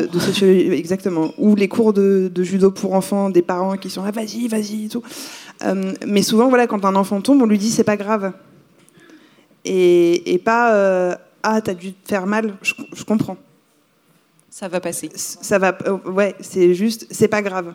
Bah, en fait, si j'ai mal, je pleure, ou j'ai eu peur, je pleure, ou j'ai eu juste eu peur, et donc euh, et, de déconnecter comme ça, de, je pense, de, son émotion et de dire, bah non, ce que je ressens n'existe pas, euh, parce que c'est pas grave. Euh, ça va jouer aussi sur la confiance en soi et sur la confiance à un moment donné dans, dans, le parcours de vie aux parents de bah, on, m'a dit que ce que je ressentais n'était pas important. Même si, bien sûr, pour le parent, il n'y a aucune volonté, jamais, enfin, pour la majorité du temps et des cas, de, euh, de, nuire à son enfant. À son enfant. Et euh, donc justement, là, on parle de, parents, ça inclut euh, souvent un couple euh, hétérosexuel.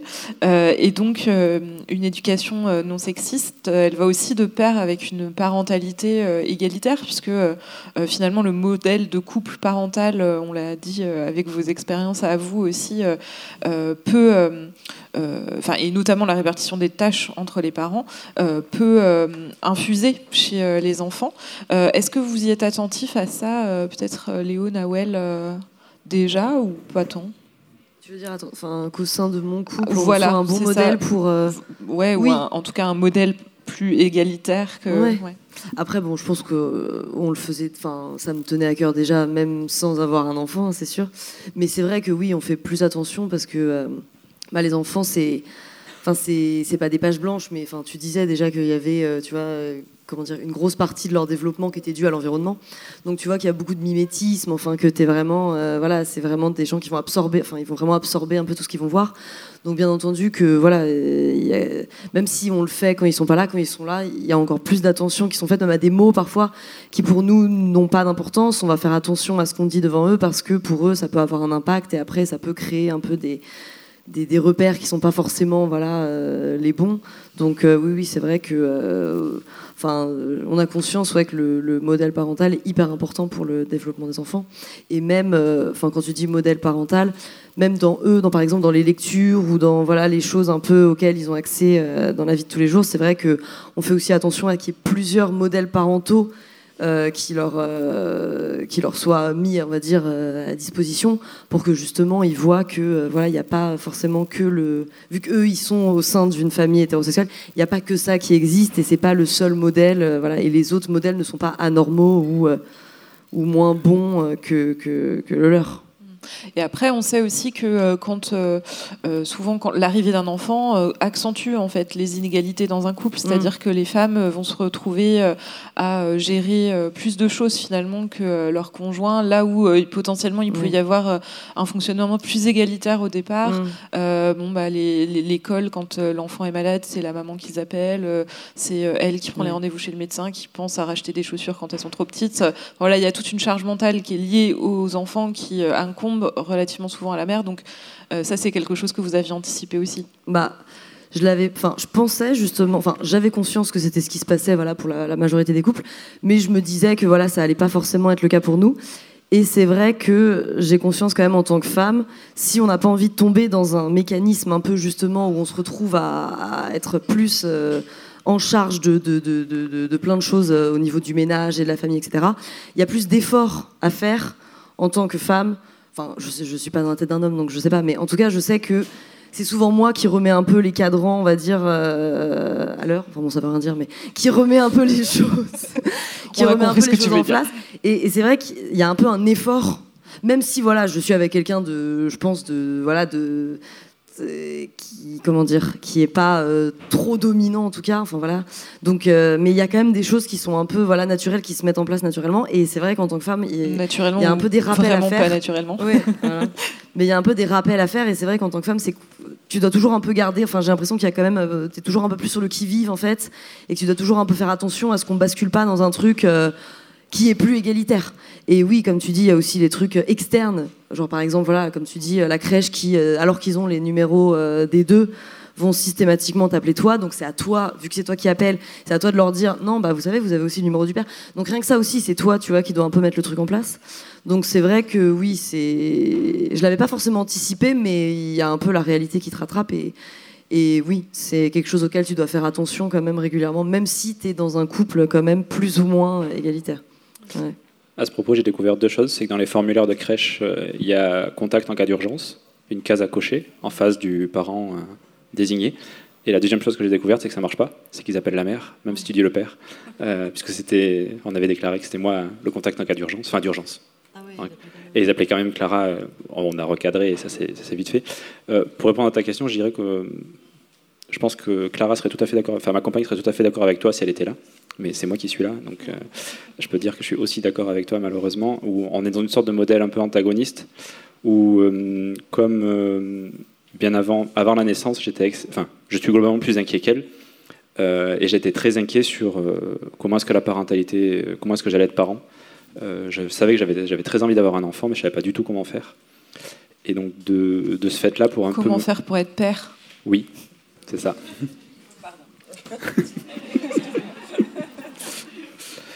Et hum, Je t'ai oui, fait perdre le fil. bi- biologiquement, j'avais vaguement une question. Ok. vaguement, euh, voilà, quelques, conna- quelques, quelques idées en la matière. euh, puis on a vu des séances d'entraînement, mais euh, non, en fait sur le, voilà, comment devenir père. euh, Enfin, qu'est-ce que c'est être père Comment on transmet des valeurs Mais j'ai pas de valeurs à transmettre en fait. Ben, voilà, j'avais plein de choses. euh, j'ai pas de passion. euh, Je, je sais pas, pas. Qu'est-ce que je faire avec mon fils ou ma fille. Euh, Et donc face à cette, face à ça, euh, j'ai pour me rassurer un peu, euh, en anticipation de la, naissance, euh, j'ai déclaré, euh, enfin j'ai souhaité prendre un congé parental. Et pendant six mois, j'ai à la naissance de, à la reprise de Clara, donc au bout de quatre mois de, vie de l'enfant, quand Clara a repris le travail, moi j'ai arrêté pendant six mois. Et sans le savoir, en fait, ça m'a aussi mis un peu le pied à l'étrier en me disant, ok, en fait, pendant six mois, la mère est pas là, enfin, elle est là le soir, le matin et le soir, mais en fait, pendant six mois, c'est moi qui fais tout pour l'enfant, en tout cas, pour ses soins immédiats. Donc de ce fait, ça m'a à la fois mis le pied à l'étrier et à la fois euh, sûrement contribué aux sortes que, à la sortie de ces six mois-là, quand j'ai repris le travail, je garde une part euh, du travail domestique. Euh, mais néanmoins, je, pense que si on avait un compteur horaire, je pense que ça aurait sûrement contribué au fait que je refuse cette invitation et qu'il soit particulièrement en ma défaveur. Malheureusement, même si on est conscient de ça, et que Clara re- remette les cadrans à l'heure euh, régulièrement, euh, il y a quand même euh, une sorte où elle arrive à avoir une, efficacité que j'ai pas. je ne prends pas des choses donc elle les prend. Enfin, et ce qui fait que je, suis sûr que nos enfants voient un modèle totalement inégalitaire, mais dans lequel on essaie de se dire ok, on, se parle un peu. Là en fait ça va pas, faudrait bien corriger ça. Et par pouillem, on y va. Donc c'est en ça où je disais qu'en tant en tant que parent, moi je constate qu'on fait surtout ce qu'on peut. Et je vois bien qu'on n'est pas du tout dans un modèle égalitaire où je cuisine très peu, Clara cuisine beaucoup plus que moi.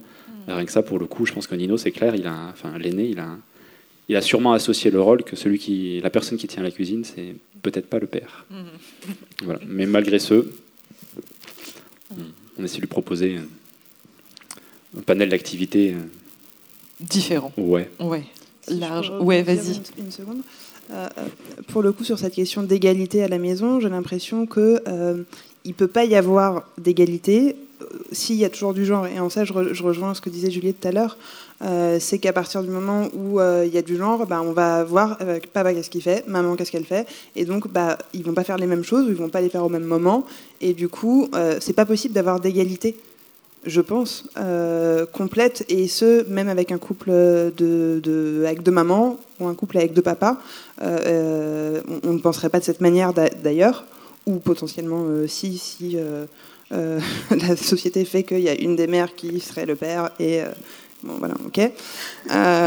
Mais on- on- du pire, coup, presque. les- les- j'ai l'impression que les, les couples homoparentaux, du coup, il n'y a pas ce, ce- ce truc de, de genre, et donc du coup, on, enfin si, bien sûr, mais en tout cas, genre euh, euh, hétérosexuel, qui fait qu'on voit une inégalité euh, à un endroit ou à un autre. Et du coup, alors là, je, je précise que je suis toujours féministe, parce que des fois ça peut. euh, mais j'ai l'impression aussi que cette question de, de l'égalité, qui, qui devrait être parfaite et qui, à mon sens, ne peut encore une fois pas l'être à cause de cette notion de genre. Et tant qu'on n'aura pas dégenré, ce ne sera pas possible.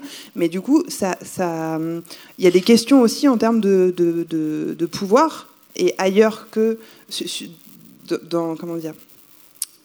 Euh, les pouvoirs des mères qu'on va pas questionner de cette manière-là non plus, parce que la question de l'égalité, de la répartition des tâches est la plus importante. Alors comment l'enfant aussi peut à un moment être un endroit de, pouvoir? Alors il y, a plein d'explications. le fait que les femmes euh, bah, euh, investissent plus l'espace privé pas parce qu'elles le souhaitent, mais pour tout un tas de raisons qui font qu'elles investissent plus l'espace privé. Mais du coup, il peut y avoir des rapports de, force au sein d'un couple, de la place de la mère, de la place du père qui est pas investi, désinvesti ou qui n'a pas la possibilité de l'investir.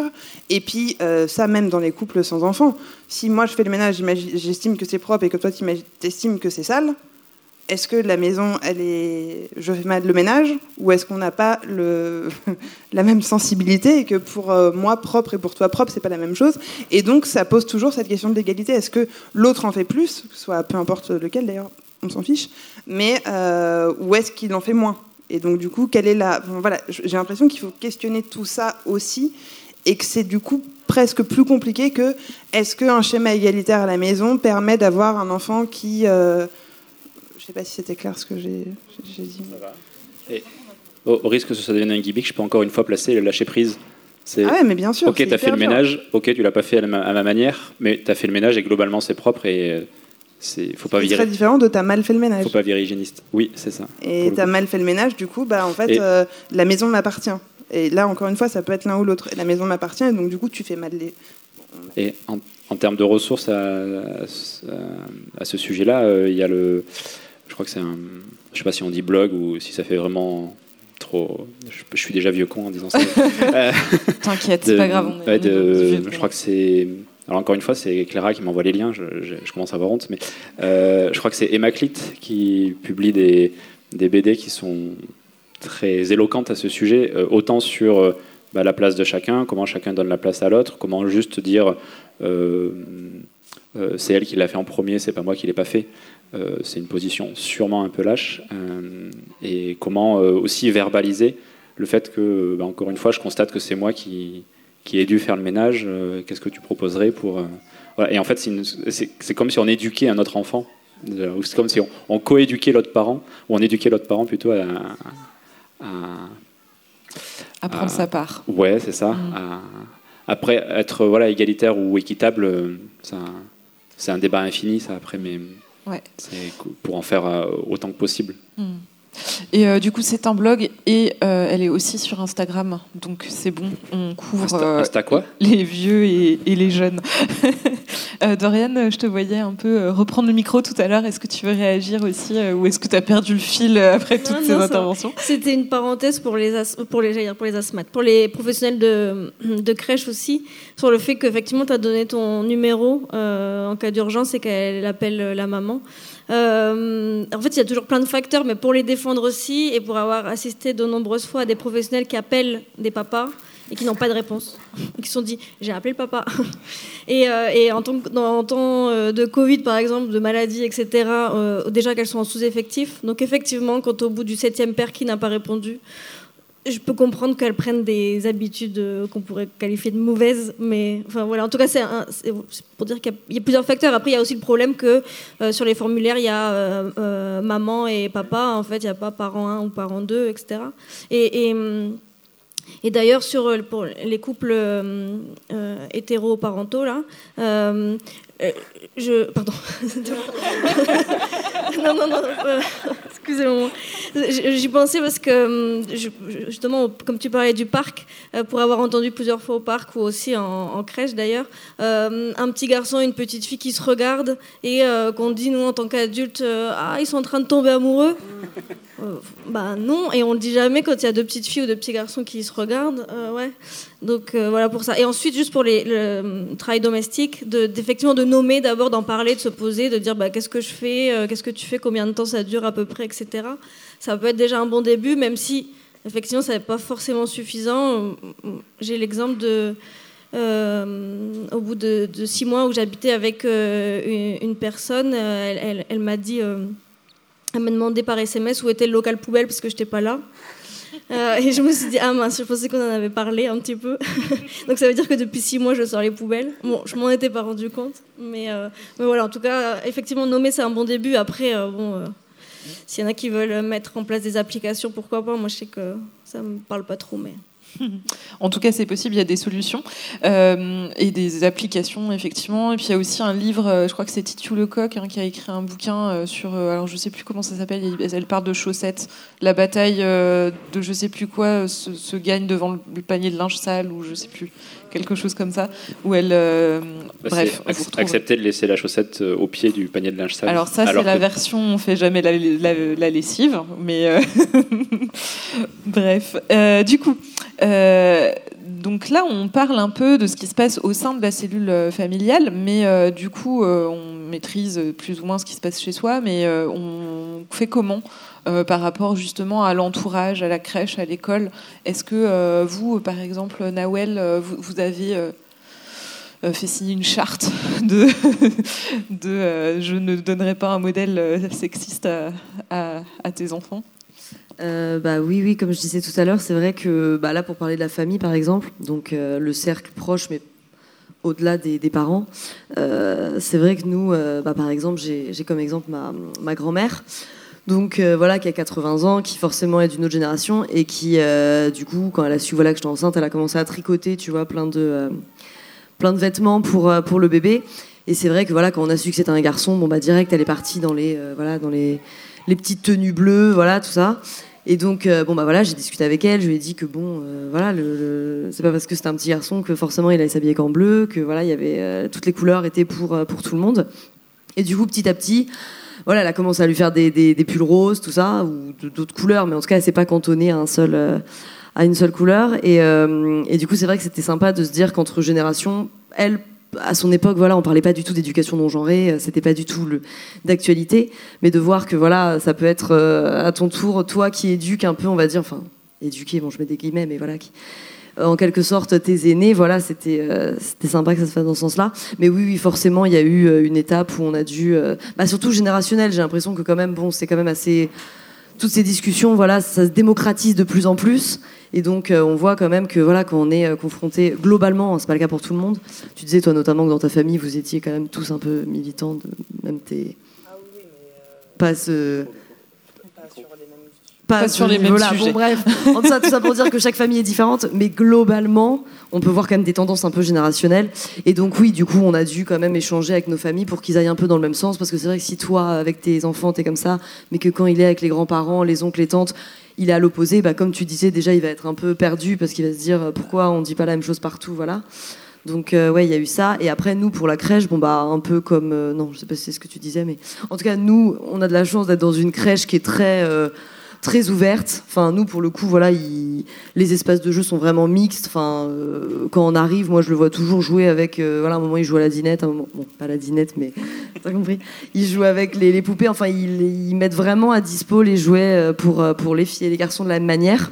Donc c'est vrai que pour la crèche, nous, bon, on est assez contents pour le moment. Euh, je pense que c'est plus quand on sera à la maternelle que là, euh, ça va devenir peut-être un peu plus compliqué. Mais nous, pour le moment, au niveau de la crèche, en tout cas, il est dans un environnement, j'ai l'impression, qui est assez euh, non genré, enfin au mieux de ce qu'ils peuvent, ce peuvent faire. Donc, donc nous, ça va à ce niveau-là. Et euh, donc là, euh, alors on, parle abondamment euh, des tout petits là depuis tout à l'heure, mmh. mais les enfants, ils grandissent, ils vont à l'école, ils vont au collège, ils vont au lycée. donc toi, Naïma, tu as travaillé justement sur ce, sur ce terrain-là avec ce, des jeunes de lycée en fait pour, pour ta thèse. comment tu comment ça se passe en fait d'arriver avec cette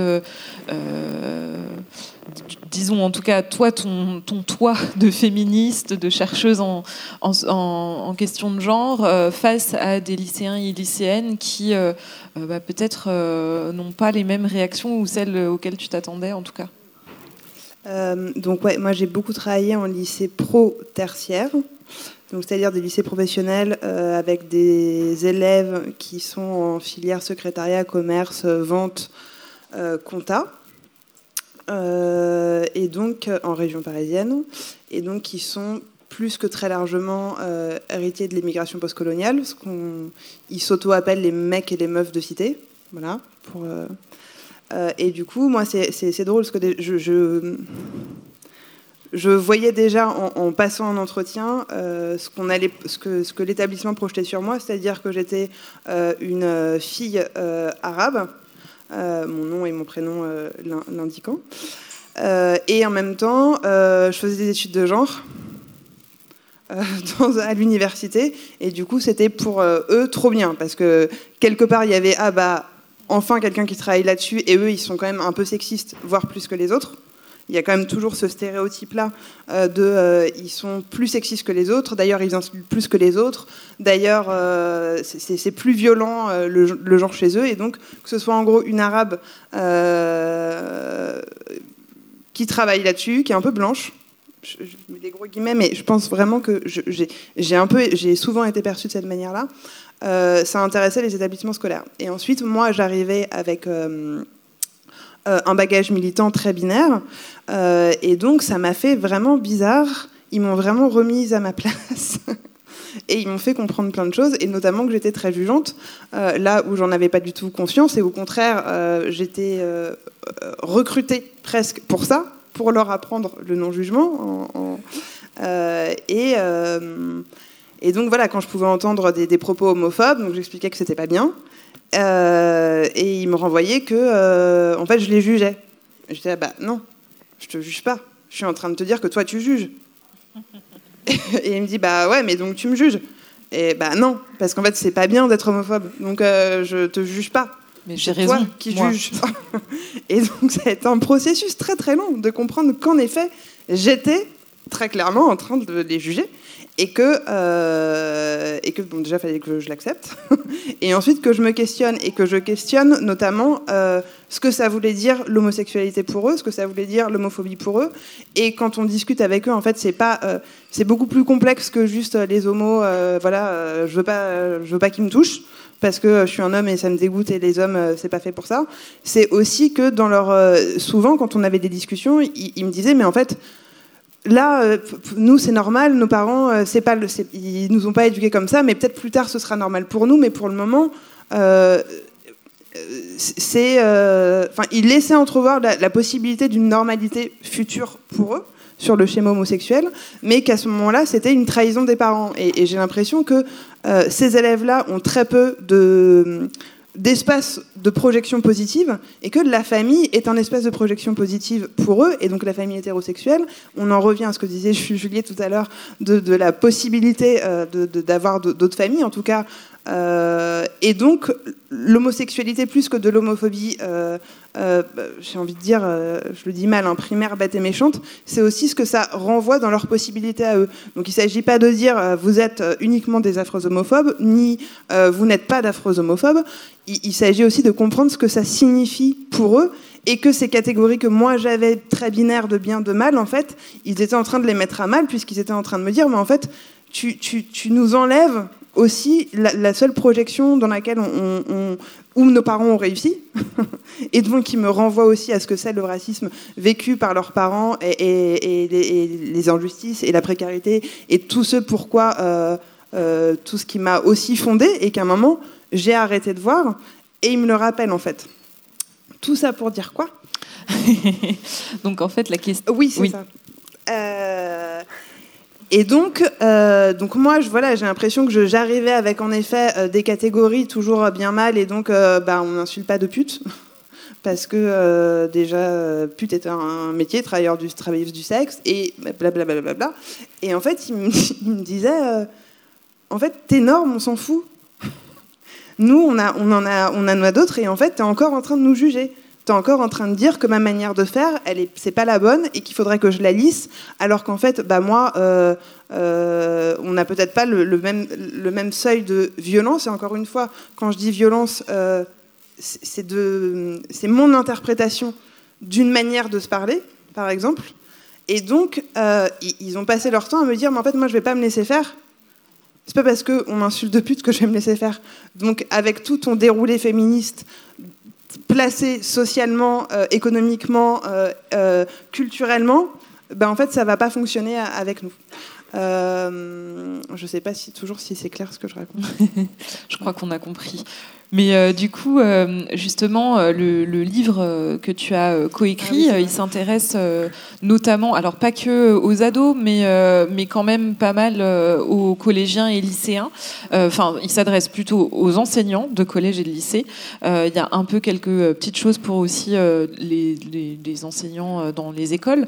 Mais du coup, qu'est-ce qui, peut se transposer finalement entre les thématiques dont on parlait jusque-là, plutôt autour de des enfants euh, petits euh, vers l'adolescence? Et comment est-ce qu'on leur parle de sujets euh, autour de, ce qui pourrait bah, les toucher? Parce que tu parlais, enfin il y, a le volet sexualité qui arrive aussi à un moment sur lequel on peut avoir envie d'éduquer son enfant ou d'éduquer son élève de façon moins genrée et d'essayer de trouver des petits points ou des petits points de pour faire autrement que l'éducation que nous on a reçue, qui est très binaire effectivement. Euh, ouais, alors du coup, en effet, cet ouvrage qu'on a coécrit à trois, euh, Enseigner l'égalité filles-garçons euh, chez, Duno, c'est un, une collection en fait qui s'appelle La boîte à outils du professeur. On n'a pas pu changer le nom de la collection. et donc qui, se divise en outils et en exemples. Et du coup, c'est vraiment un livre à destination des enseignants, des enseignantes, avec des idées de, cours,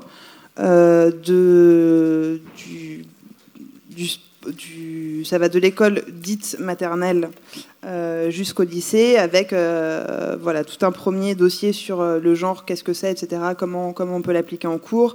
Et ça va d'outils sur, j'en lis quelques-uns, hein, gérer les interactions en classe, comment accueillir les personnes en devenir trans, questionner l'hétéronormativité en contexte scolaire, préparer un conseil de classe, construire une séance d'histoire, enfin voilà, et, donc du coup, la, question de, l'idée, c'était de dire, ben en fait, quand on est enseignant et qu'on veut enseigner l'égalité, il ne s'agit pas de faire une séquence ou une session ou une, euh, un cours sur les femmes, mais comment ça peut être transversal.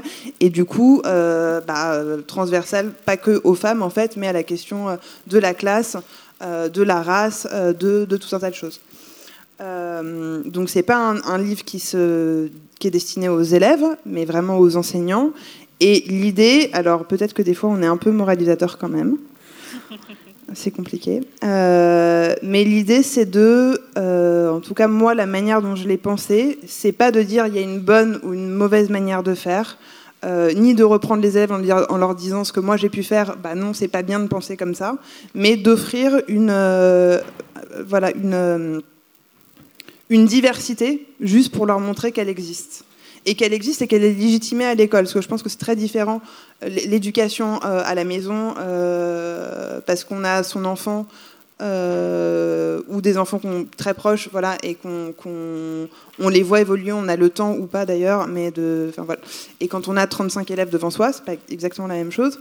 Et donc montrer que l'école, voilà, peut légitimer euh, bah, différents, j'en sais rien, différents euh, parcours de genre, différents, différentes représentations culturelles, différentes, voilà, et que ça existe. Et souvent les élèves, en tout cas en pro, en fait, euh, sont, friands en fait d'avoir des éléments concrets sur lesquels ils vont, ils vont pouvoir s'appuyer et, qu'on leur donne finalement très peu.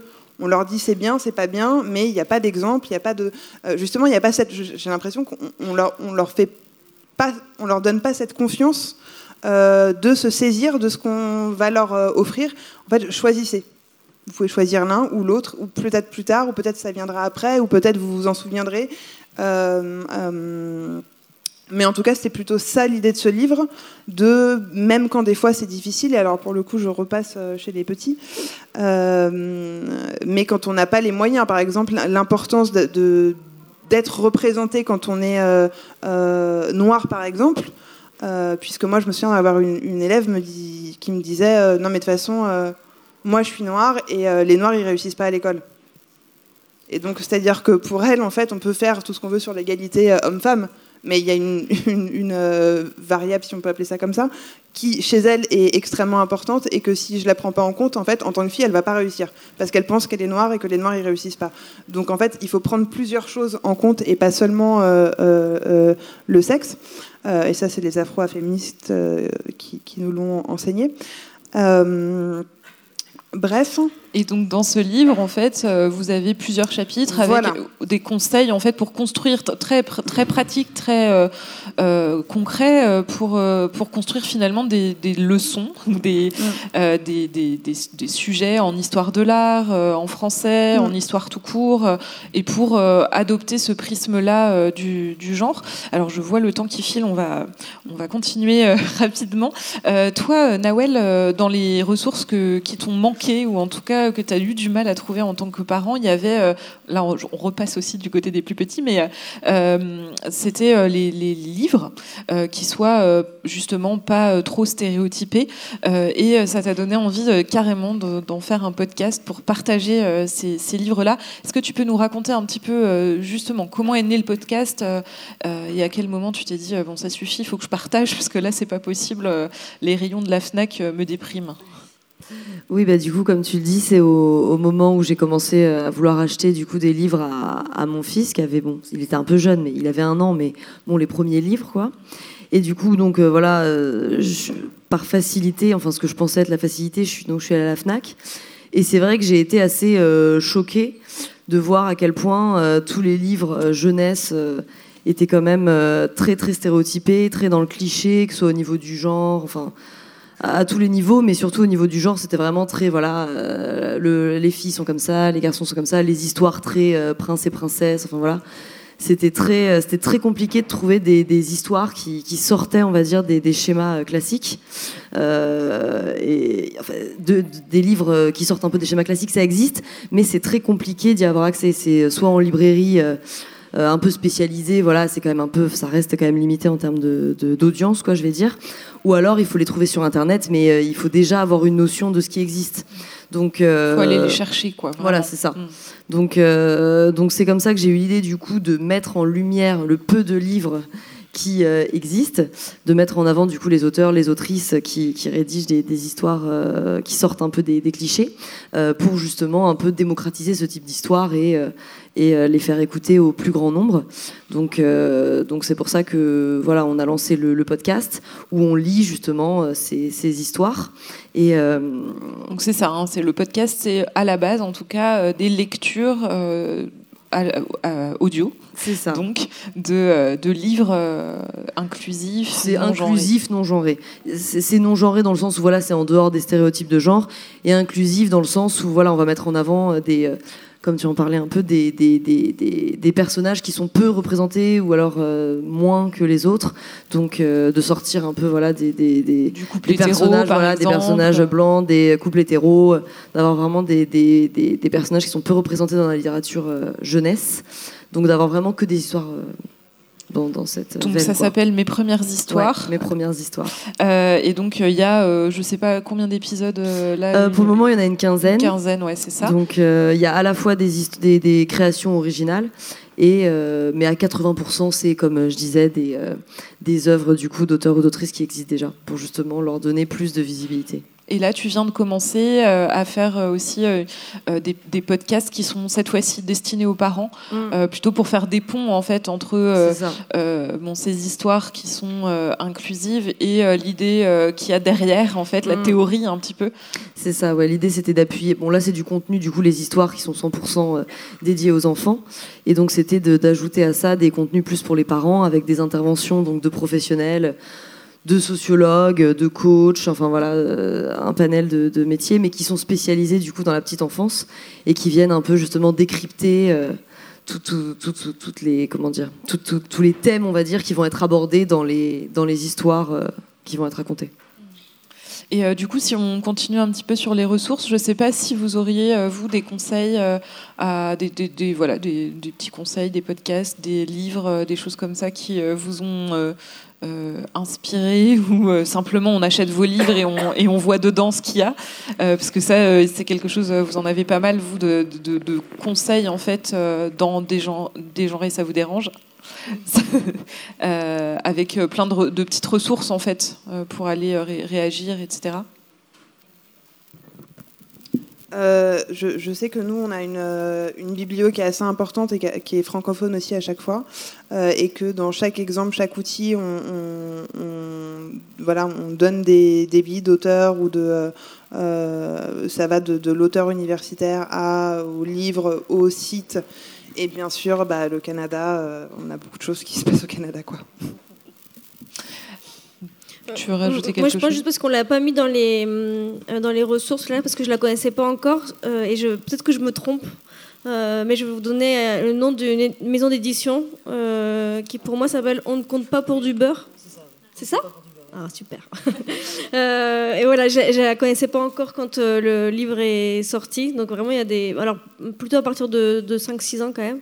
Et c'est vrai que sinon, on a mis des références euh, pour les 0-3 ans. Et là, c'est beaucoup encore les éditions Talent Haut. Et, et bien sûr que c'est possible d'acheter en librairie indépendante ce livre, mais c'est aussi possible de proposer à la bibliothèque de l'acheter. Et comme ça, au moins, c'est pas vous qui dépensez de l'argent. Pour ça. Alors, merci beaucoup. On arrive à la fin de ces deux heures. On a euh, un petit, euh, je crois, euh, temps de célébration. non, des 5 ans, je sais pas. Il y a un petit gâteau qui nous arrive. Tu, on va te, te chanter un joyeux anniversaire parce que c'est les 5 ans du, du Babes Day. Et comme on a ici Emmanuelle qui est la fondatrice de l'association. euh, et, qu'on a un gâteau d'anniversaire qui, j'espère, va arriver parce que j'ai l'impression de.